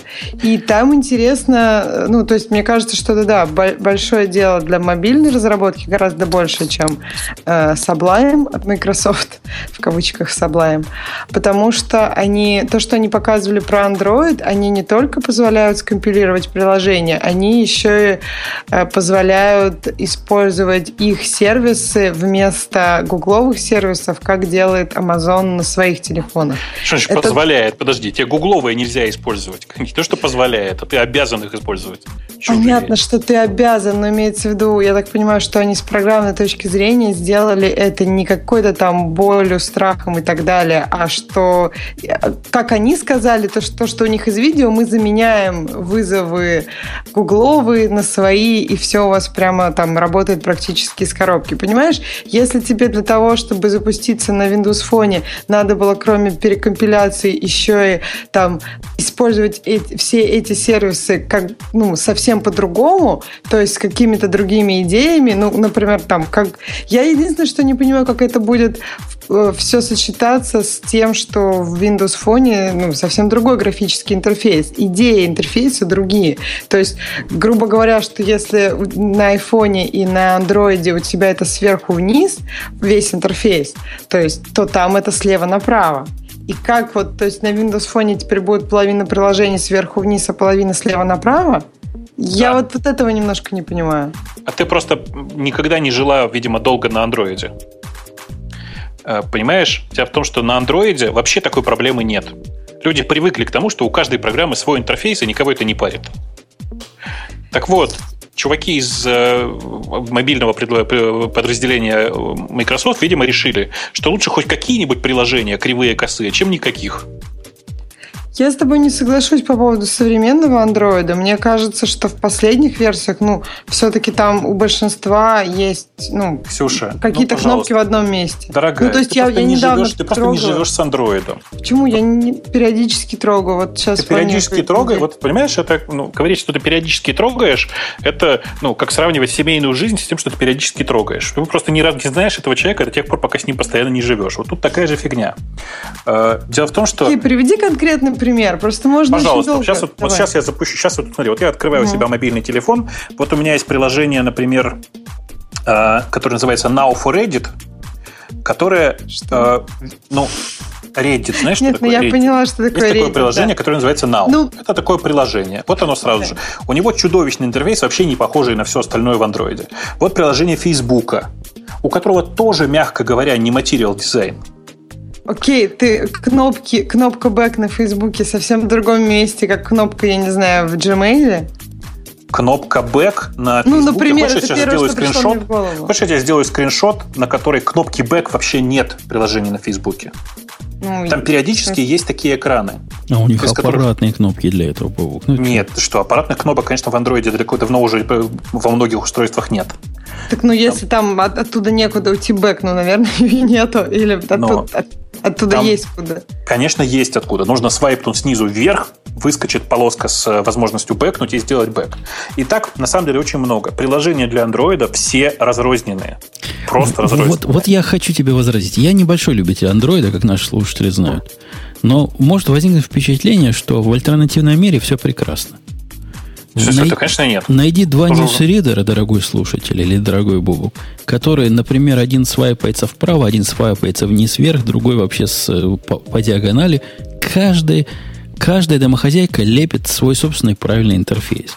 Такой же бардак и, и у нас, и в iOS мире. Мне кажется, что вы просто масштаб трагедии, вы, вы сейчас сравниваете, я не знаю, как споткнулся с тем, что сломал ногу. То есть одно дело, когда то есть просто в Microsoft, ну, все, наверное, видели интерфейс Windows Phone, классический, вот их метро. Он, ну, совсем другой, он не похож ни на iOS, ни Android. Там, ну, действительно другое управление, он очень красивый, он интересный. Но там, ну, то есть то, что у вас Ксюша, все идет слева направо. от жизни. Ты отстала от жизни. Посмотри на презентацию э, билда. Она, кстати, того стоит, если вы ее не смотрели. Ну, я смотрела кусочками. Кусочки. И... Посмотри на их новый мобильный интерфейс. Он теперь не слева направо, он сверху вниз, как у всех. Окей, но... Там больше нет свайпов вправо-влево в большинстве ну, приложений. Ну, плашки эти у них остались. Ну, окей, плашки, как бы, наверное, не так сильно меняют, да? Окей, ну, то есть ты да. считаешь, что сейчас интерфейс Windows Phone такой же, как iOS Android, и все Нет, это будет считаю, красиво считаю, что... и здорово, как на всех Нет, платформах? будет уродливо, будет чудовищно уродливо. Как у Еще всех. раз. Но решили они, очевидно, следующее, что лучше хоть какие-нибудь приложения, лучше, чем никаких. У них сейчас положение еще хуже, чем у Амазона. У Амазона, на всякий случай, где-то примерно от 5 до 7, по разным оценкам, от 5 до 7% приложений портированы под Amazon. При том, что там, напомню, в большинстве случаев вообще ничего менять не нужно в коде. Ты просто берешь андроидное приложение, запускаешь один скрипт и получаешь готовое приложение для э, Amazon. Ну что ты имеешь в виду портировано? Ты имеешь в виду представленное в магазине Амазона? А, То да. есть как бы их портировать-то не, не надо нет, особенно? Нет, нет, их портировать, да, портировать в смысле не нужно больших изменений в коде по сравнению с тем, что предлагает Microsoft даже. То есть ты просто берешь и пересобираешь свое приложение. В большинстве случаев это так. Так вот, в Android, в, в амазоновском сторе от 8, типа от 5 до 8 процентов по разным подсчетам приложений, которые есть в Google Play. Большая часть разработчиков чудовищно ленивы. Понимаете? Сами, сами такие. Ну, конечно, понимаем. Как ну же вот. не понять? Слушайте, а как вам поразительная новость, что наш генеральный спонсор стал вторым крупнейшим хостинг-провайдером в мире? Они все из одного места курят. Что раз, что Go, что вот DigitalOcean. Слушай, а ты, кстати, знаешь... Это, во-первых, ну не новость, а DigitalOcean, ребят. Мы это обсуждали пару месяцев назад, когда то же самое было про третье место. 05.01. То есть это новость, потому что вчера случилось, это раз. Да, это Netcraft рассказал. Количество серверов, которые смотрят в мир, это вот это считается, правильно? Я да. правильно понимаю? На ну, втором да. месте по сравнению со всеми остальными. Молодец. То есть сначала все остальные, причем... а потом DigitalOcean, что ли? Нет, Или первое место, причем Amazon, у которых, я так понимаю, судя по этой статье, там в несколько раз больше, все еще в несколько раз больше, чем у DigitalOcean. Не, не, не, не, чуть больше, чем в два раза. И... Чуть больше, чем в два раза больше у Amazon если я правильно помню. То есть Digital Ocean прямо конкретно подавил м, таких традиционных э, провайдеров, я правильно понимаю? До Амазона им, конечно, еще бежать как до паровоза, но остальных он подавил. Но это же круто. Правда же? Ну, это, это же, ну, это понятно. Да, понятно. Да. И больше того, если вы присмотритесь к этому графику, если долго смотреть на график от Netcraft, то можно увидеть скачок, который DigitalOcean получил в тот момент, когда купил у нас рекламу. Да-да-да, я вот внимательно смотрю и вижу, как скачет прямо перед глазами. Вот оно, вот, вот он момент. Конечно. Он там не очень большой, конечно, но он там есть. Окей. А и... вы обсуждали, кстати говоря, их открытие во Франкфурте? Да ты, ты же с нами был, когда мы это обсуждали, конечно. А, 163 да, тысячи web-facing компьютеров. 160 не компьютеров, конечно, а виртуалок. Ну, все равно солидно. Там очень неожиданно, ну, какое-то третье место у французской компании. То есть, я так понимаю, раньше она была... Видимо, в Европе очень популярна. Ну да, видимо, очень популярна. Окей. Так, а где тут место? Какая французская Это компания? Это в, в, второй абзац. Компания называется OVH. Даже Бобуки mm-hmm. про такие компании не знают. Да, вот я удивилась, что даже, даже Грей про такую компанию не слышал. Я думал, там какой-то будет...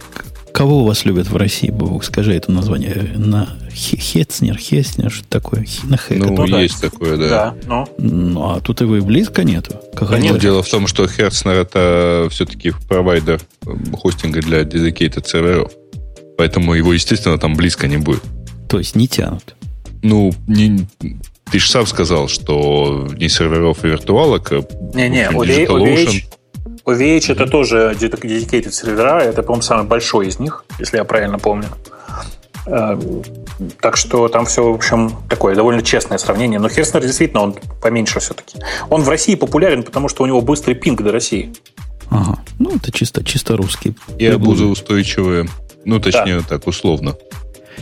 Э, да. А вы видели на этой неделе, кроме вот этого парада редакторов для программистов, еще вышло целую ID для программистов, и она меня задолбала своим спамом. Настолько, что не могу молчать. Nitros Pro. Я вот как раз выбрал. Слушай, а я счастливчик? Мне ничего не пришло? Мне пришло три имейла, хотя я там один раз зарегистрирован, о том, какая у нас замечательная ID, вот вышла. И зайдя на их страницу, смотрю, на чем они пишут, я даже не знаю, что за язык такой. Это Ruby. А, это они на Ruby пишут. То есть можно не только на JavaScript на этой балалайке писать. Я думаю, что на JavaScript как раз хуже будет. Эх, это что ж такое? И э, речь идет о продукте, который Судя по тому, что он Pro, он за деньги, да? Я правильно понимаю? По-моему, да. От 15 долларов до, 50, до 65 долларов в месяц за комплект. И все, все в браузере. Программирую в браузере не хочу. И одна из самых важных фишек, которые у них есть, это на самом деле collaboration. В смысле, можно одновременно редактировать э, разными людьми одни и те же файлы там и все такое. Вот такое парное программирование дистанционное. Чтобы был не, про, не только конфликт мерч, а чтобы в процессе написания были конфликты сразу же. Да-да-да, там два курсора, и можно драться друг с другом значит, за правки. От, отдай козлина курсор, отдай мой курсор. Слушайте, знаете, причем такая у меня сейчас сразу Зачем же драться, возникла. если два курсора? Не-не, у меня такая мечта возникла, знаете, в, это очень популярно обычно вот в играх, которые про хоккей, в смысле в компьютерных играх про хоккей. Там, когда значит, два чувака активно борются за эту самую, за шайбу, в какой-то момент значит, переключается игра в режим из хоккея, переключается в бокс. Вы понимаете, да? Они значит, бросают перчатки, начинают друг друга мочить. Я считаю, что здесь так же. В тот момент, когда ты слишком часто в одном и том же месте все, э, все дергаешь, тут же, значит, все переключается в режим Mortal Kombat, и все начинают мочить друг друга. Кстати, новый Mortal Kombat на компьютере очень даже ничего. А на телефончике тоже крутой, мне понравился. На телефончике Миша, он... Как, как в этом твоей версии будет выглядеть Fatality? А, это интересная мысль. Не знаю. Надо подумать на эту тему.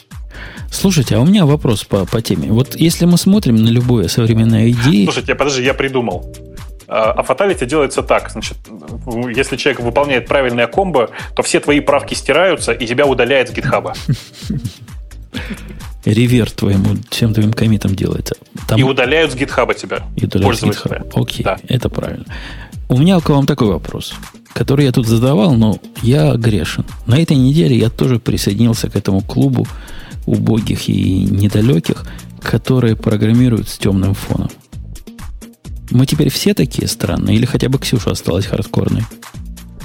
Ну, у меня, я просто всегда была мульти, скажем. То есть я в терминале, у меня темный фон, а в Xcode белый. И я как бы понимаю, где я, просто исходя из фона. То есть у меня в терминальчике зеленое на черном классически, а в Xcode, ну, то есть все на белом фоне. Бобук, в твоем мире это bisexual называется, да? Нет, это bi-curious называется. Окей. Okay. Окей. Знаешь, да, такое слово? Знаю, знаю. Я, я идею переключил в темную тему, настроил под себя, поскольку невозможно. Кому приду на компьютер попрограммировать из коллег, у них все вот это позорище стоит. Ну, пришлось самому прогибаться. Для тебя было бы такое цветовое просто разграничение. Ты бы у себя, у тебя светлая форма, а у коллег сразу видишь на черном фоне, значит, мозг активизируется. Сторона, да. да, искать ошибки и так далее. Парное программирование устраивать. Э, окей, а ты, а я, кстати, про, про парное программирование вспомнил. А, я однажды устраивал с товарищем парное программирование, когда мне нужно было, чтобы он мне помог код написать. Это очень удобно делать через а, это самый скриншаринг. По-моему, Apple мы использовали. Какой-то там. Ну, просто через скриншеринг прямо в IDE, да? Прямо Нет, открывали... смысле, прямо через, ну, через macOS, просто весь macOS. Я и говорю, на одной машине открывали IDE. Да, и... да, именно так. Очень, да. очень удобно. А мы в свое время для этого использовали просто скрин. Понятно, заходишь типа на одну машину и запускаешь два скрина, они же он же позволяет, два курсора, и все, и вперед. А, мы, в, а мы в Тмуксе программировали на пару. Тоже ну, нормально. Вот. не программируете, а на Java так нельзя уже. Эм, знаешь, на Java можно также в Emacs. В Emacs просто есть режим, в котором ты можешь... Ну да, короче, как обычно. Простите. Эм, да, так вот, что, что, что дальше-то у нас? У нас же э, какие-то темы должны быть еще, мне ну, кажется. Конечно. Ксюшенька, Занька, что на тебя смотрит из списка? Ты же готовилась, чтобы не зря подготовка прошла. Так, я готовилась, да. Что у нас такого интересного есть? Ну вот, how, как DevOps убивает development. Подожди, так э, это Свана нет сегодня, какой смысл? Так DevOps. DevOps убил уже Сванов. Там Поэтому... другой момент. Там DevOps, он, э, DevOps убивает development. Тут речь о том, что э, начина, началось со, со стартапов, у них явно не хватает ресурсов. Поэтому они стараются, чтобы один и тот же человек мог выполнять несколько ролей. То есть девелопер может в это же время быть QA-инженером, в это же время быть специалистом по базам данных э, и так далее и тому подобное. И вот вся вот эта история, она перекинулось и на большие компании тоже, с тем, что большие компании теперь ищут full stack, full, в общем, я не знаю, как full это, stack, полно, да. ну, по-русски, полнофункционального девелопера, то есть девелопера полного цикла, может быть, это как-то так по-русски звучало бы. Ну, когда когда девелопер э, должен, ну, должен не только программировать, а выполнять еще несколько, совмещать в своей работе еще несколько задач. И вот автор статьи считает, что это очень грустно, потому что девелоперы шли в девелопмент, потому что они хотят именно программировать, они делают что-то другое, и то, что им приходится делать, выполнять множество ролей, которые им не, не настолько интересны, не настолько нравятся, это все ведет к, к не очень хорошим пос, последствиям э, как бы о профессии разработчика, и это не дает большого выигрыша компаниям, которые, в принципе, у которых нет необходимости эм, сокращать количество работников и делать их такими эм, работниками полного цикла. То есть, в принципе, они могут выиграть от того, что девелоперы будут заниматься только разработкой, и аква-инженеры заниматься, например, э, тестированием примерно такая. Какая-то чувака каша в голове невероятная. Точно, точно. А его не смущает, что все портные, например, они не разделяются по пришиванию, на пришивание рукавов и пришивание пуговиц, а каждый занимается прямо вот изготовлением всего костюма целиком. Вот, Бобук, если бы ты читал статью, то там как Но. раз есть об этом пример. Э, товарищ э, автор приводит своего отца, который дантист, и у которого есть там помощник, и у которого есть там э, девочкой на ресепшене, и он говорит, что, в принципе, мой отец мог бы это делать, и быть девочкой на ресепшене, и быть одновременно своим помощником там. Но ни, ни ресепшонист, ни его помощник не мог бы делать его работу. Поэтому эффективнее получается, когда его отец делает только какие-то сложные эм, сложную работу, которая требует его навыков, а его помощники и людей, люди, которых он нанял, делают другие работы, которые, в общем... Я бы ему Нет, ну, ответил, что в результате получится. Когда это, это ведь он просто не, не работал, видимо, ни в каких компаниях, кроме стартапов. Я тебе больше что скажу. Он зря не посоветовался со своим отцом, потому что у стоматологов тоже все не так. Но ты договори, я сейчас расскажу потом. Давай. Я про то, что в организации, где вот такое разделение есть, вот как, как он мечтает, Такие организации называются enterprise. Это называется корпорации. И в результате этот, это чудовище рождает совершеннейших монстров. Например, ты деплоишь код, в котором в твой джар зашит конфигурация, зашиты все проперти, все зашито так, что гвоздями не оторвать, потому что додеплоить потом файл туда невозможно, а по правилам деплоя надо обязательно целиком jar деплоить. И вот это как раз side-эффект вот такого разделения обязанностей. Потому что те, кто деплоит, им все равно что деплоить. Да твою задеплоим, чужую задеплоим. Нам, ну, дайте нам гайку, мы его вкрутим в нужное отверстие. Все. И трава не расти. С другой стороны, зачем-то он тут все время QA приговаривает. Он на полном серьезе считает, что QA и тестирование кода программистами это про одно и то же, что ли? Он что-то Опять, кажется, опять же, вместе с Растом курит одно и то же. Мне кажется, что там есть здравый смысл, здравое зерно, но оно ровно в слове QA. Действительно, программист в среднем непосредственно QA занимается очень плохо.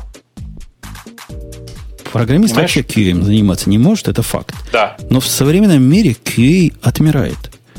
Это субъективная реальность, данная нам в ощущениях. Во всех компаниях, которые относительно небольшие, QA больше нет как к сущности. Ее заменило то или иное тестирование кода программистами, а потом выкатывание сырых версий на заказчика, посмотрим, посмотрим, что будет. Специальное слово есть для этого Continuous Delivery. Ну, Continuous Delivery не совсем про это, но это сейчас не очень важно. Я вот про что, что если его там действительно в его работе сейчас мучают классическим QA, в смысле, что программист сам написал, а сам потом должен пойти на сайт и проверить, что все без багов работает. Вот это вот, это просто ад. Особенно, когда проверяешь свою собственную работу. То есть очевидно, что ты не можешь найти все баги в своем, в своем собственном продукте. Так и никто не пытается искать. Я, я про эту ну, что, да. что у него за организация такая, что баги ищет? Так какие Нет. баги? Нам главное, чтобы побыстрее доставить продукт, а там посмотрим. Ровно так. Во всем остальном, я не знаю, как у всех, но вот, опять же, мне Степа не даст соврать. У нас внутри компании одна из самых больших проблем, которая есть, это то, что разработчикам, на самом деле, очень хочется уже давным-давно просто самим все руками выкладывать на сервера и не париться по этому поводу. А, ну, смысле, у вас, у вас дев, не DevOps, да? У вас настоящий опс, у нас прямо есть в очередь становится. Немножко. У нас, у нас на самом деле по-разному есть, но админы есть, кажется, почти везде. Просто где-то это где-то больше фашизма, где-то меньше фашизма, но есть, да. Ну вот, э, и это прямо такая боль разработческая. Мы там много сейчас делаем всяких штук для того, чтобы это у разработчика было не так страшно и не так противно. Но, тем не менее, это на самом деле ситуация прямо обратная. других людей, да. То есть вы платите, чтобы DevOps к вам проник, наоборот, правильно? Ну вы хотите DevOps? Мы хотим, мы хотим обратно из корпоративного мира. Да, и правильно хотите. Это гораздо, гораздо... Слушайте, ну, на самом деле аналогия со стоматологами, по-моему, означает немножко другое. Он считает, что его отец э, супер, э, так сказать, стоматолог, не должен уметь записать пациента на прием и вообще ответить по телефону.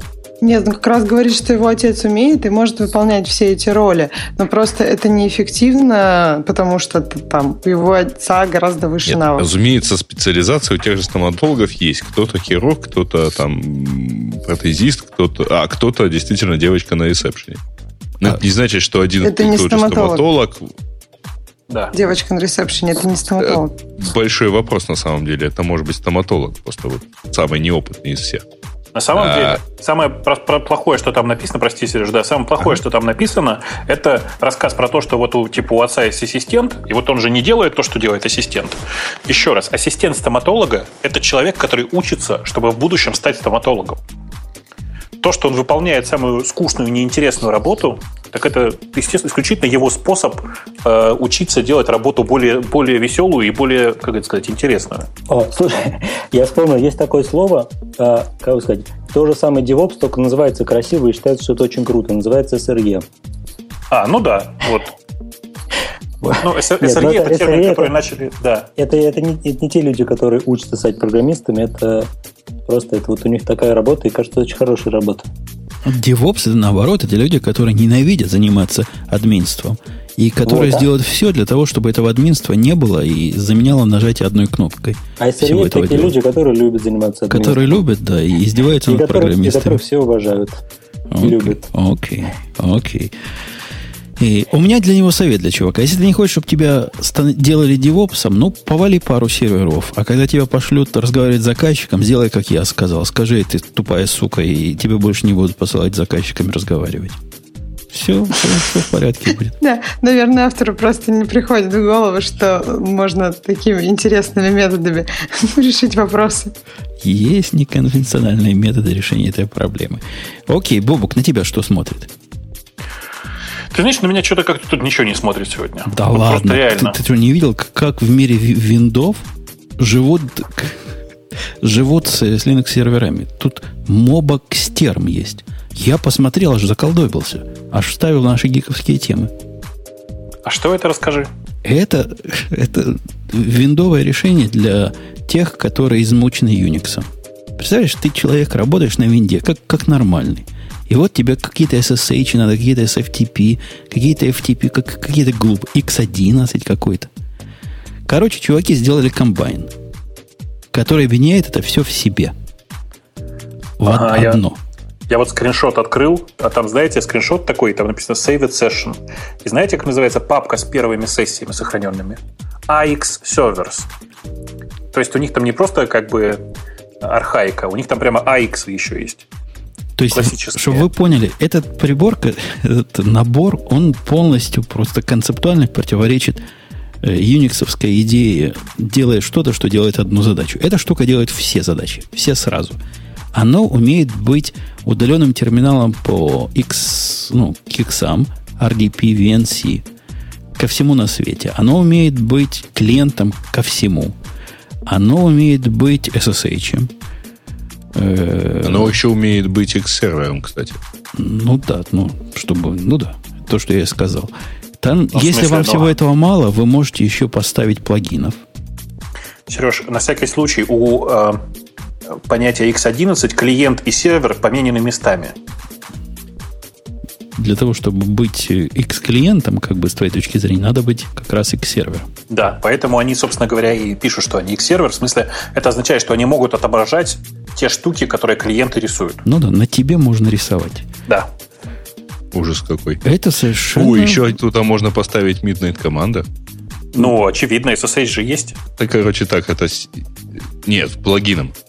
Он Подожди. напоминает мне Emacs. То есть э, операционная система, которая еще и Плагин для Emacs у него тоже есть. Ты, ты не понимаешь, у него, у него есть встроенный плагин Emacs. То есть из него Emacs можно запустить. Ты представляешь? Это вещь. Да. Офигеть, офигеть. Еще в него можно поставить Links, M-Player. Ну, короче, все. В принципе, винда не нужна. Ставим винду, ставим в нее один вот этот самый, как он называется теперь? Мобокстерм. Мобокстерм, и все. И делать вид, что у тебя Linux, да. Не, это что угодно, но только не Linux. Делать вид. SQLite зачем-то. Ну, прямо он как-то понимает, видимо, синтаксис его добивает. Я не знаю, чего что это ему позволяет сделать. Кстати, а вы видели относительно новый shell гуевский для Монги? Как называется? Новый для меня, во всяком случае. Mongo Chief называется. Не, я видел уже его, да. Он хорош тем, что это единственный из кроссплатформенных, который сейчас хоть как-то работает с Mongo 3. А слушай, а подожди, а какая связь? Ты там что, протокол поменялся, что ли? Робо Монго не работает с Mongo 3. Ну, если у тебя там на той стороне не этот самый, не, не старый движок. Прямо не работает. Вообще, даже приконнектиться не может. У них там поменялась авторизация полностью. Там у них с этим проблемы разные были. Этот работает, хотя, конечно, тоже вызывает. Но он коммерческий же, я правильно помню? Ну, если ты для себя используешь, бесплатно. А, окей. Я просто помню, что он коммерческий был. Сто, стоит копейки, 100 долларов, если для коммерческого использования одна лицензия на человека, а даже не на компьютер. В общем, там Жень, все честно. Женя, 100 долларов это примерно э, 5, 5500 рублей. Дядько, ты видел, сколько стоит хипчат? Хипчат что-то стоит? Хип... Ты его покупаешь? Зачем? У меня хипчат сервера, между прочим. Я вообще на хипчат уже перешел. Он в команде до 10 человек стоит 10 долларов в год. Догадайся, сколько он стоит на команду с 50 человек. 500 долларов в год? По-моему, 1800. А, окей. Понял тебя. Понял. Так что вот это, вот это, да, я понимаю. Это продукт, за который хотят денег. И ладно. Да. Смотрю, смотрю, смотрю. Дальше. Как виртуозу улучшает безопасность докер для сервис-провайдеров? Статья на Хабр-Хабре. А виртуозу это же из Ксюшиной да, да, это из, из сосисочной компании, только из другого подразделения. Они там как-то вычленили их, по-моему, об этом когда-то разговаривали. Ну, Компании просто разделились. Что значит, кто от кого вычленился? Ну, это и есть вычленение. Разделились, это называется вычленили. Это, это на каком языке? Просто. Блин, Ксюш, прости, пожалуйста, я сегодня такой дурак просто. А, вычленили, это в русском языке есть такое. Давайте вычленим из этого слова предлог. Да. Как слово и можно вычленить предлог? Он и так отдельно от слова Бобок. На понятном тебе языке это уже как extracted, понимаешь? Нет, просто мне кажется, что разделились, она достаточно полно объясняет процесс, который произошел. Ну, хорошо, давайте да, пойдем. Есть другое, более, менее сексуальное слово «выделить». Да, из. синоним. Окей, виртуозо. Да. Это та балалайка, которая делает, э, как она, Open, что называется? OpenVZ. OpenVZ. Да. Которая сама по себе двулика, правильно? Я, я просто совсем шланг, я не понимаю. Она может работать как гипервизор, честный, и как такой типа контейнер, только более защищенный, чем докер. Да, это более защищенный, чем докер-контейнер. Примерно и так. Я правильно, Бог, все сказал? Но оно все-таки, по сути, это гипервизор. Ты же понимаешь. Ну, ну почему? Подожди, я когда-то у каких-то чуваков мне давали для нашего подкаста, когда мы еще искали, где хоститься, где виртуалки хостить, они давали мне доступ к себе. Я не помню, кто это был, но кто-то из добрых людей. И я, когда зашел туда, я обнаружил себя в кон- именно в контейнере. Не в виртуалке в настоящей, а именно в контейнере. Но Open... ты... Подожди, ты, так, давай, давай разберемся с терминологией. Как ага. ты отличаешь контейнер от виртуалки? Ну, вот ты лично, Жень. Жень. Ну как? Я делаю PS-EF. Я вижу, там у меня три процесса сидят, с которыми я точно жить не могу. То есть я, я не, это не честная виртуалка, на которой бежит честная полная операционная система Нет, моя собственная, а какое-то подмножество, какой-то чрут, в котором я сижу. Но с этой точки зрения у виртуоза все посерединке, потому что PS тебе не покажет процессов, которые живут в соседних э, контейнерах, но а ядро при этом у них на самом деле одно. Ну да. По-честному. Ну, да. Это как раз я и увидел. Ну, то есть, если ядро одно, то это контейнеризация, потому что, ну, все-таки виртуальная машина – это полная машина, которая внутри машины, и она, например, может быть другой операционной системой. OpenVZ давайте, это... давайте, давайте скажем, что это виртуальное ядро. Вот это будет больше всего похоже на правду. По-честному, если. Whatever. Теперь они предлагают внутри вот этой штуки, которую мы так и не решили, как правильно называть, запускать это свои собственные контейнеры. Правильно называется это контейнером. Просто это, да, более защищенный контейнер. Так они... вот, внутри их контейнеров мы да. будем запускать наши правильные Докеры. контейнеры. Да? Ну, как бы наши легкие контейнеры. Я не знаю, как просто внутри одних контейнеров, более защищенных контейнеров мы будем запускать докер. И, ну, так лучше. А почему Очевидно лучше? Это, это какой-то они просто поднимают руки и говорят, сдаемся. Мы пилили-пилили эту балайку всю жизнь. И она не получила такой популярности, как какой-то выскочка докер. Ну, давайте мы внутри себя будем и докера запускать, потому что такими мы красивыми и умными быть не можем. Почему? Еще раз. Э, на самом деле проблема вот в чем. Проблема в том, что виртуоза работает на своем собственном ядре, напомню. Докер работает поверх штатного ядра. Это большая разница. Не понимаю разницы. Я не понимаю разницы. То есть Докер... у меня, чтобы в эту штуку запустить, мне уже нужно виртуоза, которая работает на своем собственном ядре.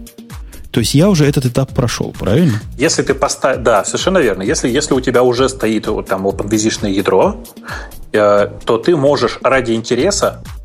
Короче, это нужно воспринимать вот как. Есть виртуалки. По сути, тебе говорится вот, что у тебя есть несколько, ну, вот Ксюша утверждает, что это контейнеры, окей, несколько есть OpenVisition контейнеров, которых ты воспринимаешь как виртуалки. А внутри них ты можешь запускать докер. Вот. И у меня стоит, стоит вопрос. Русская игра. Стоит вопрос, а зачем? Ну, во-первых, это красиво, конечно. Не-не, зачем с другой стороны? То есть, Но. виртуоза не способна предоставить сама по себе со своими защищенными, замечательными контейнерами, с высокой изоляцией, которая у них есть, такого уровня удобства, который предоставляет докер, почему мой, мне надо еще взгляд, докер туда совать? На мой взгляд, виртуоза удобнее. На мой взгляд, повторюсь. А, почему ты можешь это захотеть? Ну, например, потому что у тебя есть набор тулзов, которые уже написаны для докера, и ты не хочешь ничего переписывать. То есть для виртуоза этих тулзов не написали, правильно? Конкретно твои тулзы, ты их сам написал. Не, может быть, ты просто скачал где-то образ докера откуда-нибудь там из интернета и хочешь его запустить. Ну, тоже вариант. Во. И встает вопрос, а почему же я могу скачать образ докера, а не образ виртуозы? Ну, потому что докер более популярен среди плебеев. И, да, а почему он стал более... Ты видишь, я к своему клоню. По-моему, ну, это давай. признание, признание Жень, поражения. Жень, я на самом деле этот вопрос задавала многим людям из нашей компании. Почему так получилось, что именно докер стал популярнее, а не другие альтернативные решения? В частности, почему вокруг виртуозы там в какой-то момент не, не появилось такой обвязки? И ответ, который был, это такой примерно ответ, который ты ждешь. Ну, то есть у докера просто... Докер же не написали сам сами систему контейнеризации. Докер — это просто вот такой как бы такая некая обвязка, чуть-чуть повыше уровнем, которая достаточно предоставила удобный способ этим всем пользоваться. Да, это, это так и есть. То есть докер, они не написали ничего как бы такого технологического, технологического сложного. Они написали достаточно удобное, что позволило пользоваться и позволило расширить область применения контейнеризации очень как бы, на большое количество людей, большое количество пользователей. И, ну, да, это хорошо, и поэтому докер сейчас популярен, и поэтому все, многие компании хотят поддержать докер, чтобы поучаствовать во всем этом. Что в этом плохого? Что ты видишь в этом плохого? Да нет, я не вижу в этом ничего плохого. В том, что докер идет по планете, я вижу штука хорошая. Я вижу грустный факт для виртуоза, то, что виртуоза с точки зрения э, эти виртуозные, виртуальные, не виртуальные машины, а контейнеры были не сильно концептуально иные, чем докеровские. Они тоже бежали поверх каких-то кер, кернеловых функций. Да? Этот бежит по да, поводу это... по, наверху э, LXC, да? Да, Тот это... бежал по, на, наверху особого кернела. Да, просто идея такая, что э, сейчас виртуоза может быть там каким-то, не, не знаю, соперником докера, что, наверное, очень странно, потому что докер сейчас намного популярнее, что докер — это для многих синоним слова там контейнеры, а может просто работать вместе с докером и, и как бы расширять набор фич, делать использование докера в том числе более гибким вместе с виртуозой. А мне кажется, это все надо рассматривать так, что как бы есть докер, они сделали стандарт, и этот стандарт разные люди реализовывают, в том числе виртуоза. Но вот другие люди, которые не прогибаются под изменчивый мир, из, например, CoreOS, пилят свой собственный докер со своими собственными стандартами и со своим блэкджеком. Так, ну, а ну Microsoft тоже не, не прогибалась и пилила сколько-то лет. Ну и где они сейчас? Не, не, подожди, все равно прогнулись. Microsoft Нет, но они все равно сейчас всех пытаются поддержать. Ну, я не просто... про это, я имею в виду да. про когда они какие-то были, появлялись уже стандарты, и Microsoft говорил, нет, мы сейчас всех к себе перетащим. И когда они несколько лет прожили с тремя процентами э, план, там, мобильного рынка, они сказали, нет, давайте лучше откроемся стандартом. Правильно? В результате вот эта смесь бульдога с носорогом, я возвращаюсь к виртуозе, в которой будем запускать докер, весьма странная балалайка, да, получается? То есть вам необходимо э, хост, достаточно дружественный к виртуозе. Это же свое ядро нужно, правильно я понимаю, впилить Угу. туда? Угу. И потом в этом деле вы учитесь, как запускать контейнеры виртуозы. То есть это, видимо, было так сложно, что до этого момента этим занимались только сервис-провайдеры и всякие ISP. А нормальные люди это не пользовали. Популярность докера говорит о том, что докер пользуется, а этим нет. И вот внутри вот этой штуки вы будете ваши любимые докеры использовать. Э, какой-то последний вздох умирающего. Да ну, ну зато это будет достаточно безопасно. То есть это опять же тебе... для тех же самых сервис-провайдеров, которые и без этого виртуозой пользовались. Теперь они хотят давать еще докеровские сервисы своим клиентам. Вот им такая да. возможность. Это не для нормальных людей. Это то, Но ну, почему это я говорю, что вы просто, да. да, вы просто зря воспринимаете виртуозу как контейнеры. На самом деле это не так. Это такая недоэмуляция серединка между чистой эмуляцией и чертом. Ну, и, и типа контейнером. Контейнери, контейнеризация вовсе не самая важная фича виртуозы. Виртуозы по-честному разделены, по сути, ядра. У тебя работает несколько разных ядер в памяти. Ты не имеешь простого способа, точнее так, ты не имеешь способа из одной виртуалки добраться в другую. Как это бывает с докером. По сути, ты, Жень, прав, когда говоришь про провайдеров, вот по какой причине. В твоей голове докер — это такая штука, которая легко разворачивается на микросерверах типа Амазона. Но есть другая ситуация, в которой у тебя есть несколько хостов серверов, которые ну, твоих личных dedicated серверов. Ну, я на этих личных серверах э, этот самый запускал. KVM. Ну вот, а на самом деле KVM это на самом деле не самое лучшее решение, правда, виртуоза лучше. Просто, Amazon, просто... А почему Amazon не выбрал? Почему их никто не выбрал из тех, кого я знаю? Ну, это другой вопрос. Почему у Amazon, Amazon, Amazon Zen, например. У нашего любимого DigitalOcean KVM. Кто ну, запускает виртуоза в массе? Виртуоз это, это же просто продукт, который продается за деньги. А внутри него, если я не, если я не ошибаюсь, работает Xen и OpenVZ. То есть можно просто взять Xen, OpenVZ. Зачем Amazon брать просто какой-то готовый продукт без исходников, когда можно самим все написать? Не-не, подожди. Виртуоза, во-первых, ты, ты имеешь в виду виртуоза как таковую, да, но э, виртуозы, в смысле, всеми этими веб-панелями и всем этим никто не пользуется. Ну, а почему? Есть хостеры, которые предоставляют, да, да. которые Нет, этим слушай, пользуются, которые представляют права. сервис. Я, по словам «никто не пользуется», я имею в виду, что на фоне просто общего употребления OpenVZ, который open source, в общем-то... Проблема, проблема OpenVZ в том, что им не повезло, и C-Groups в ядре получились раньше. А две системы, которые делают одно и то же, в ядре не нужно, вот, и поэтому OpenVZ вот, не повезло им. Да. Ну да, там была огромная вел, конкуренция да. по этому поводу. И да, так случилось, что одно из как бы две, ну, то есть две аналогичные функциональности разрабатывались параллельно, и одна из них появилась в ядре раньше, да. Это...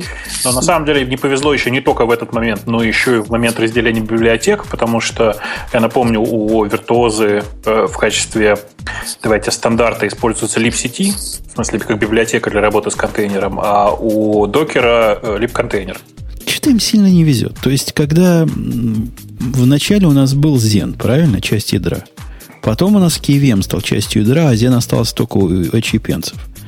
Но во, на всем этом пути как-то виртуоз, виртуозовские OpenVM такие не, не, не проникали туда. Что-то им как-то трагично не везет.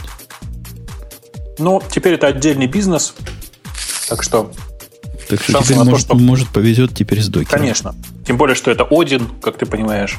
А Один это же важное дело. Один это важно. Он, да. Окей, поиздевались как следует. Ну что? Негодяй какой, а? Ну, сегодня у меня такое настроение над теми поиздеваться. Над кем бы еще поиздеваться? Над кем бы еще поиздеваться? Тема наших слушателей.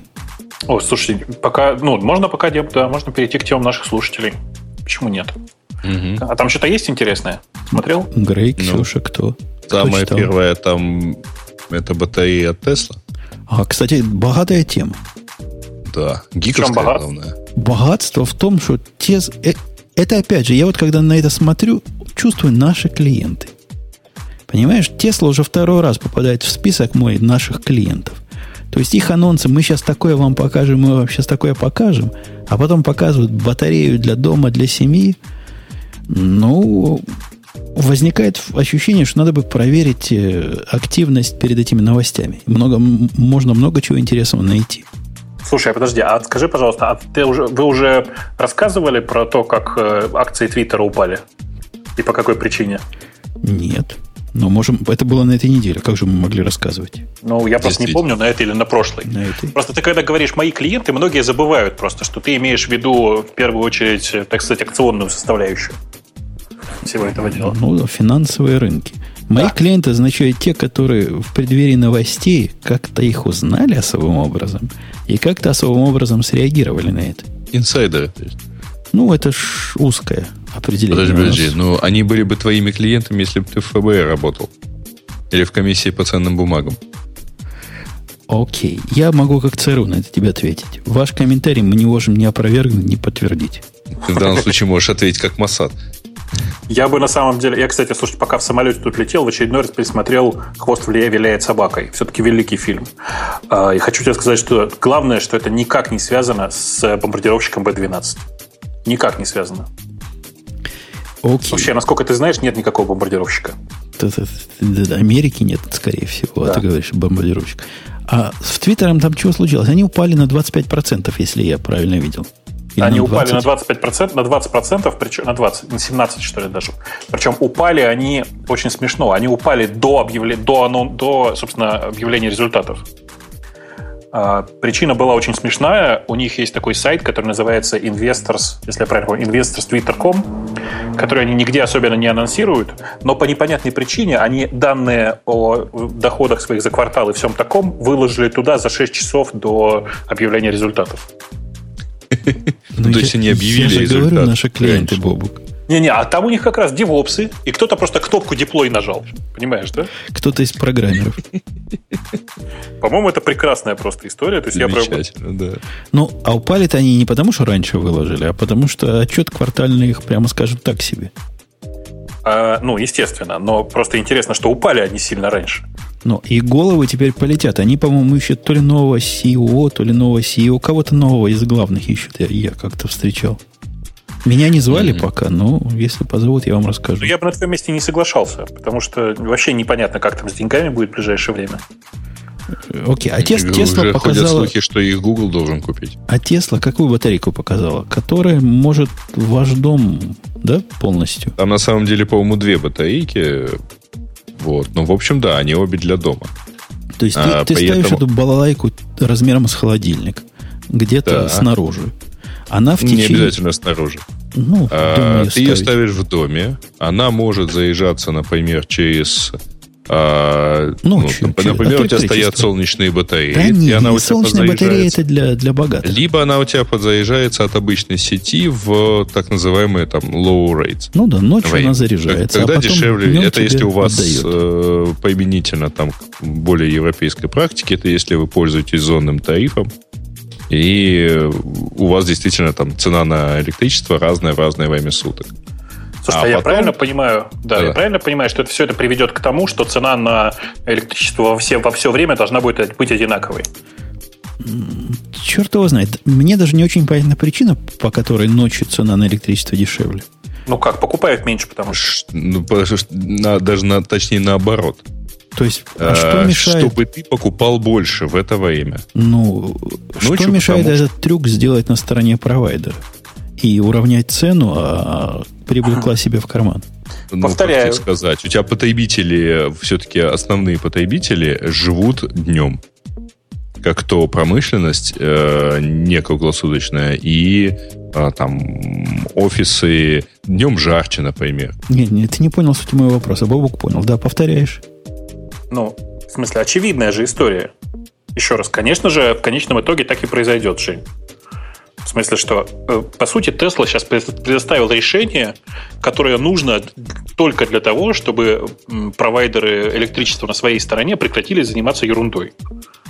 То есть у То провайдеров, это... вот я пытаюсь технически понять, у нас же технический подкаст, видимо, какая-то проблема это электричество сохранять. Они его должны ночью вырабатывать, а технологически они вырабатывают примерно столько же в одно и то же, в любое они время суток. Они всегда вырабатывают Знаешь, почему? такое количество, да.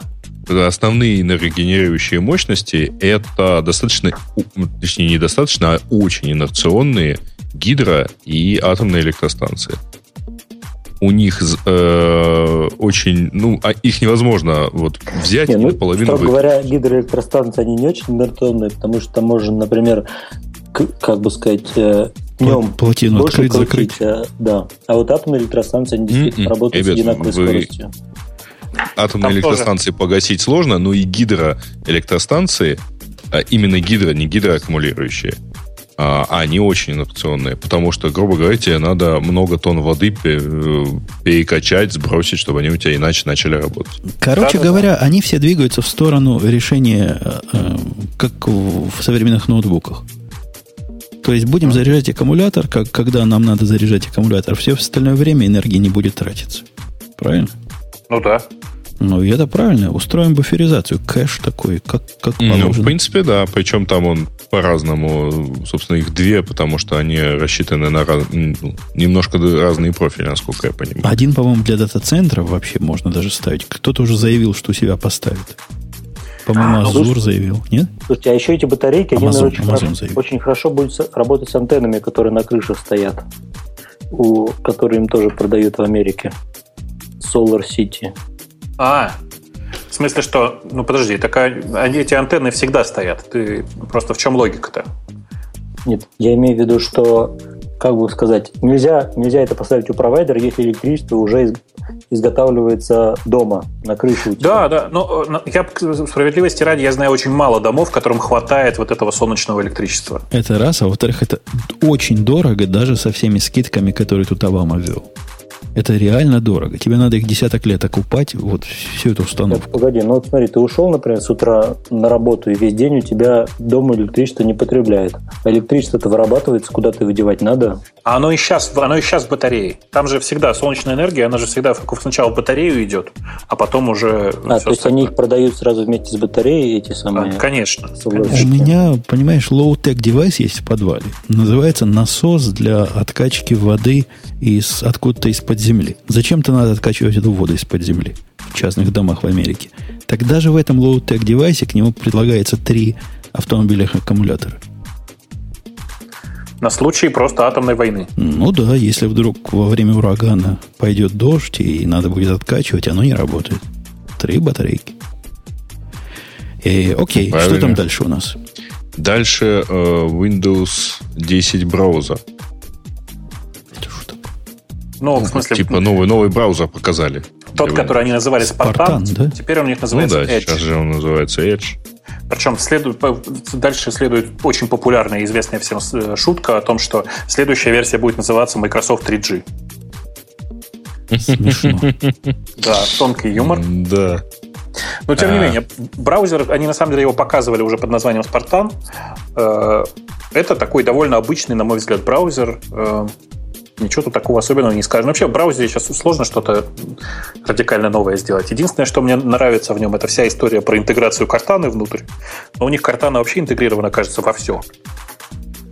Поэтому что тут такое большое скажешь. На самом деле, не гиковская совершенно тема. Можно перенести и потом пообсуждать еще. Окей. Okay. Угу. Так.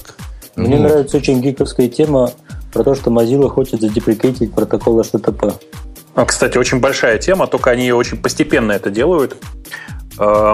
Мне, мне во всей этой истории больше всего интересно, что случится раньше.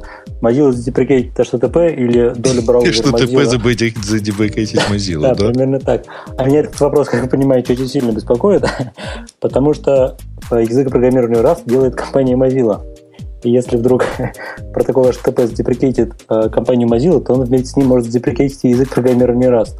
Ну, слушай, все-таки на самом деле язык программирования э, Rust делает не Mozilla Corporation, а при поддержке Mozilla Corporation этим занимается Mozilla Foundation, а это немножко разные организации. Но, тем не менее, да. Кто им зарплату а? платит? Я не понимаю, кто им зарплату платит. А, все очень просто. Им зарплату платят поиски, в том числе индексовые, например. Вот я и говорю, что если вдруг Mozilla Corporation да да-да, ты, ты прав. В смысле, я просто к тому, что физические компании как бы разные, но по факту ты на 100% прав, и если у Mozilla доля упадет совсем вниз, то может привести к тому, что, разработчик, что разработка Раста превратится в чисто фанатскую затею, без зарплат. Как с Груви сейчас происходит, да? Как с Груви, ровно так. А да, суть предложения это в чем? Вот, вот что они хотят сделать? Чтобы HTTP больше не было, правильно? HTTP а... deprecated, теперь HTTPS везде и повсюду. Про HTTPS это речь? и HTTP 2. HTTP, HTTP 2 только поверх только со, со включенным SSL. Ну, он, да, он по-другому не умеет. А к чему такой фанатизм? Ну вот у нас в Москве, например, есть метро. И если ты в метро подключаешься к интернету, то у тебя, если за, находишь за сайт по HTTP, в него прям на сайте показываются какие-то непонятные рекламы, какая-то мутная. Ну вот я, я тебе практически пример. Есть сайт radio.t.com. Этот сайт radiot.com, на котором мы сейчас смотрим все это, что мы смотрим, он раздает mp3 эм файлики, он раздает комментарии и тексты, и теоретически мы можем его сделать HTTPS. У меня теоретически, потому что практически Amazon S3 не работает таким образом. Ну, например, сделал бы я его так. И было бы что? А, левые сайты перестали бы вставлять на сайт Radio T свою рекламу там или еще что-то. Левый Wi-Fi, левый Wi-Fi, я бы так сказал. Да, левый Wi-Fi. Но на самом деле не только это же. Есть же еще один важный момент. Э, мы в, в процессе значит, наших выпусков периодически говорим слово порно и вообще говорим какие-то очень взрослые темы. Э, прелесть SSL в том, что на самом деле нельзя достоверно сказать, какую страницу прямо сейчас твоего IP-адреса читает человек. Понимаешь логику? Ну, теоретически я с тобой согласен. Я понимаю, что такое SSL. Вы, собственно, за кого меня держите?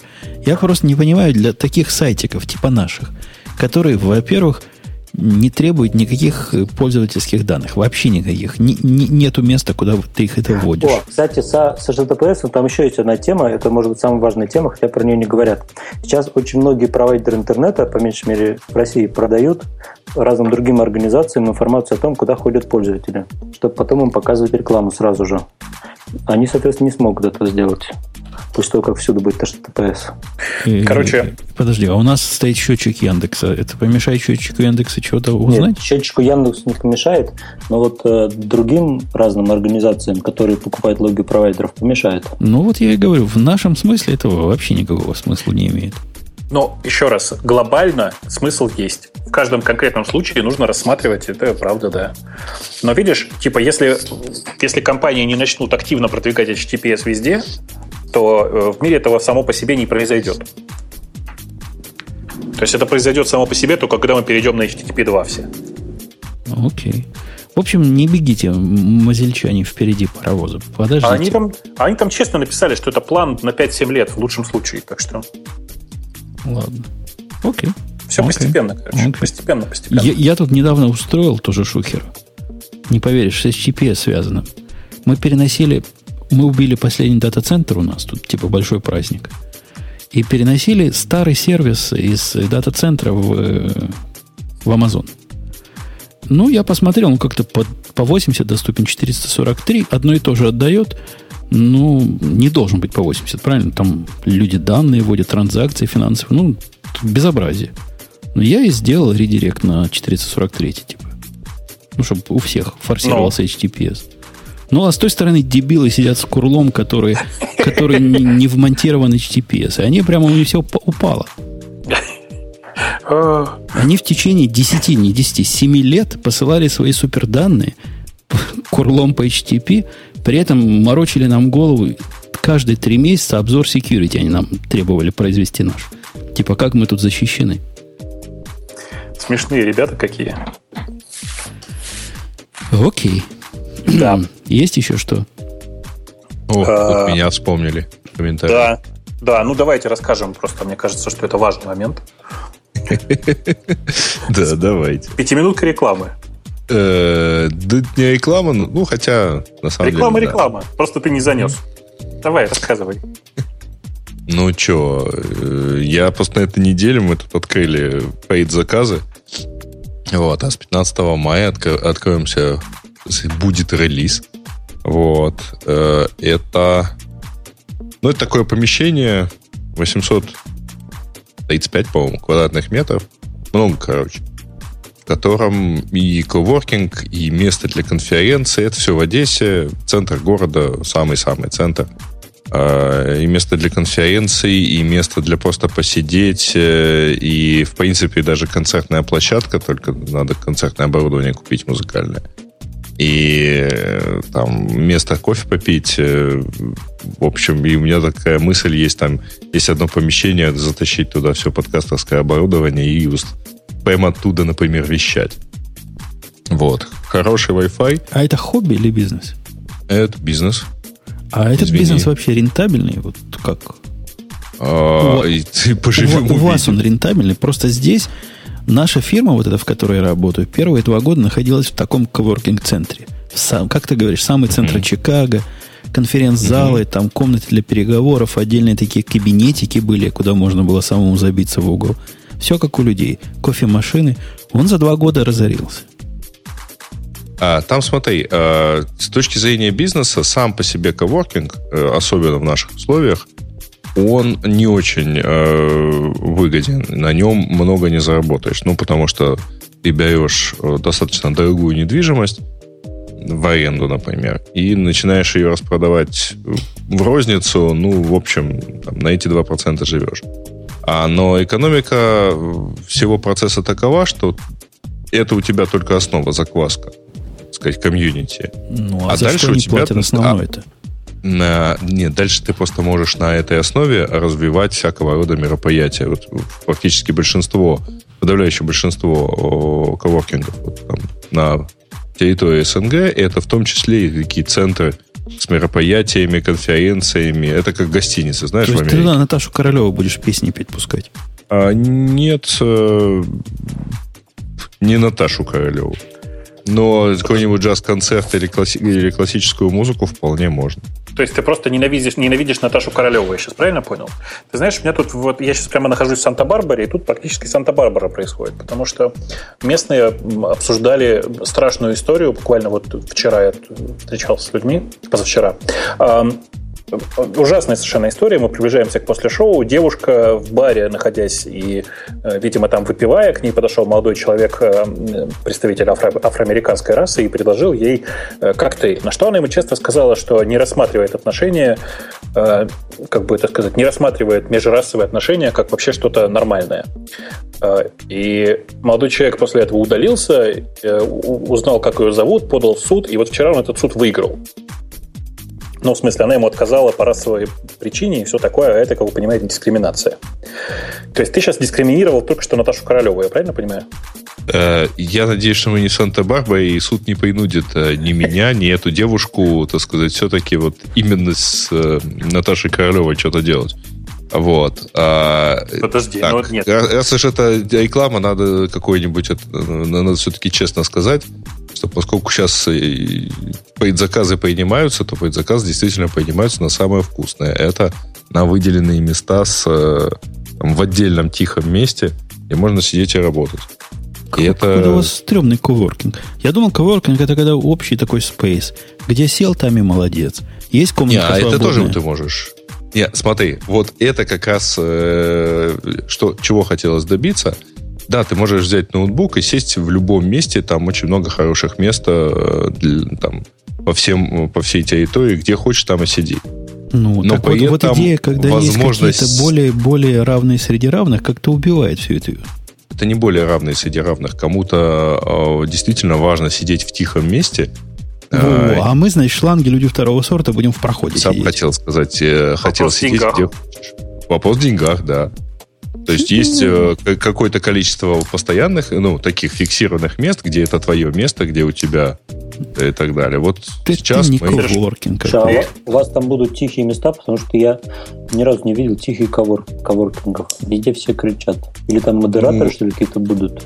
Нет, там просто будет э, вообще на, те, на небольшой площади не очень сложно добиться тишины в open space, а поэтому можно будет выйти и просто... Тишина должна быть в библиотеке. Мне вот это вспоминается. Тишина.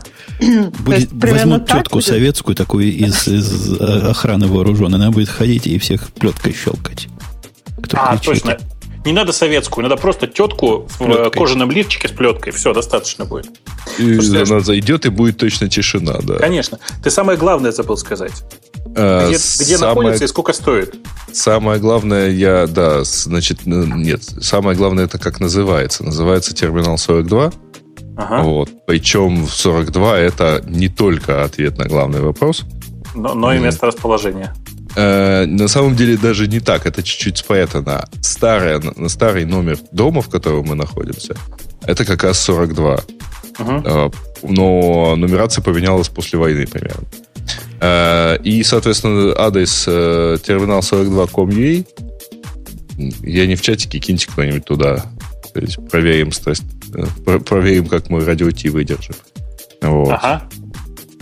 Okay. А, Одесса это. Самое важное я забыл сказать. Да, Ни да, разу не сказал. То есть конечно. сейчас все брошу, ну, по, поеду в ваш коворкинг работать за особые Кстати, деньги, если... где блатные сидят.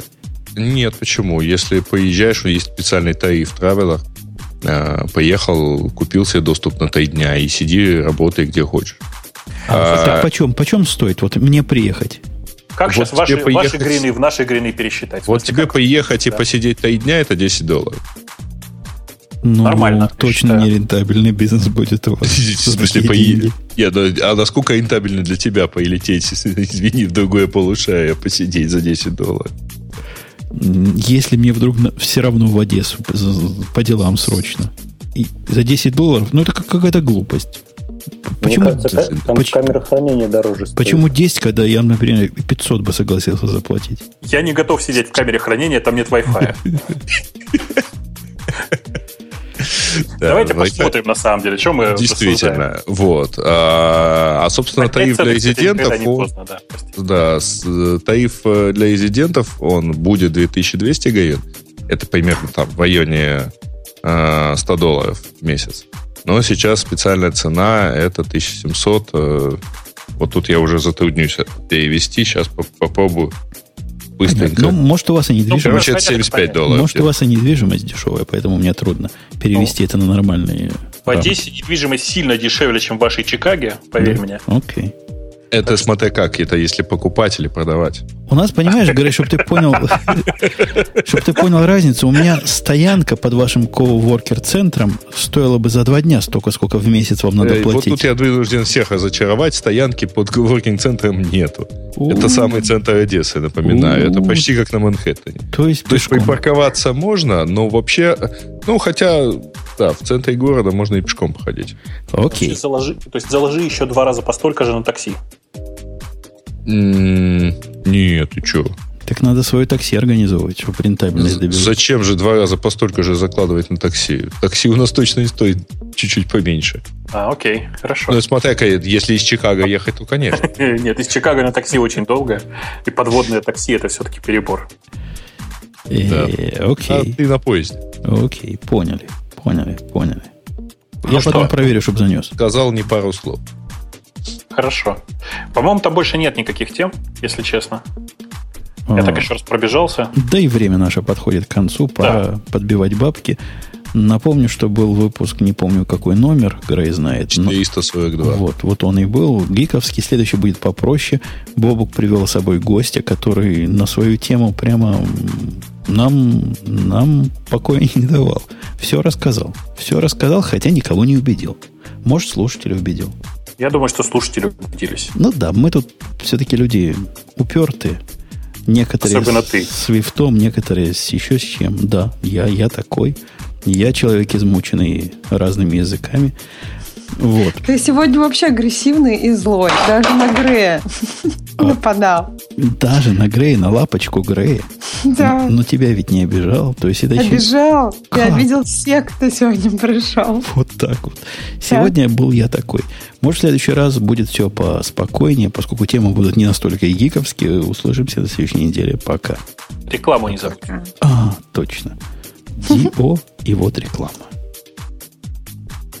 Это шоу создано при поддержке Digital Ocean.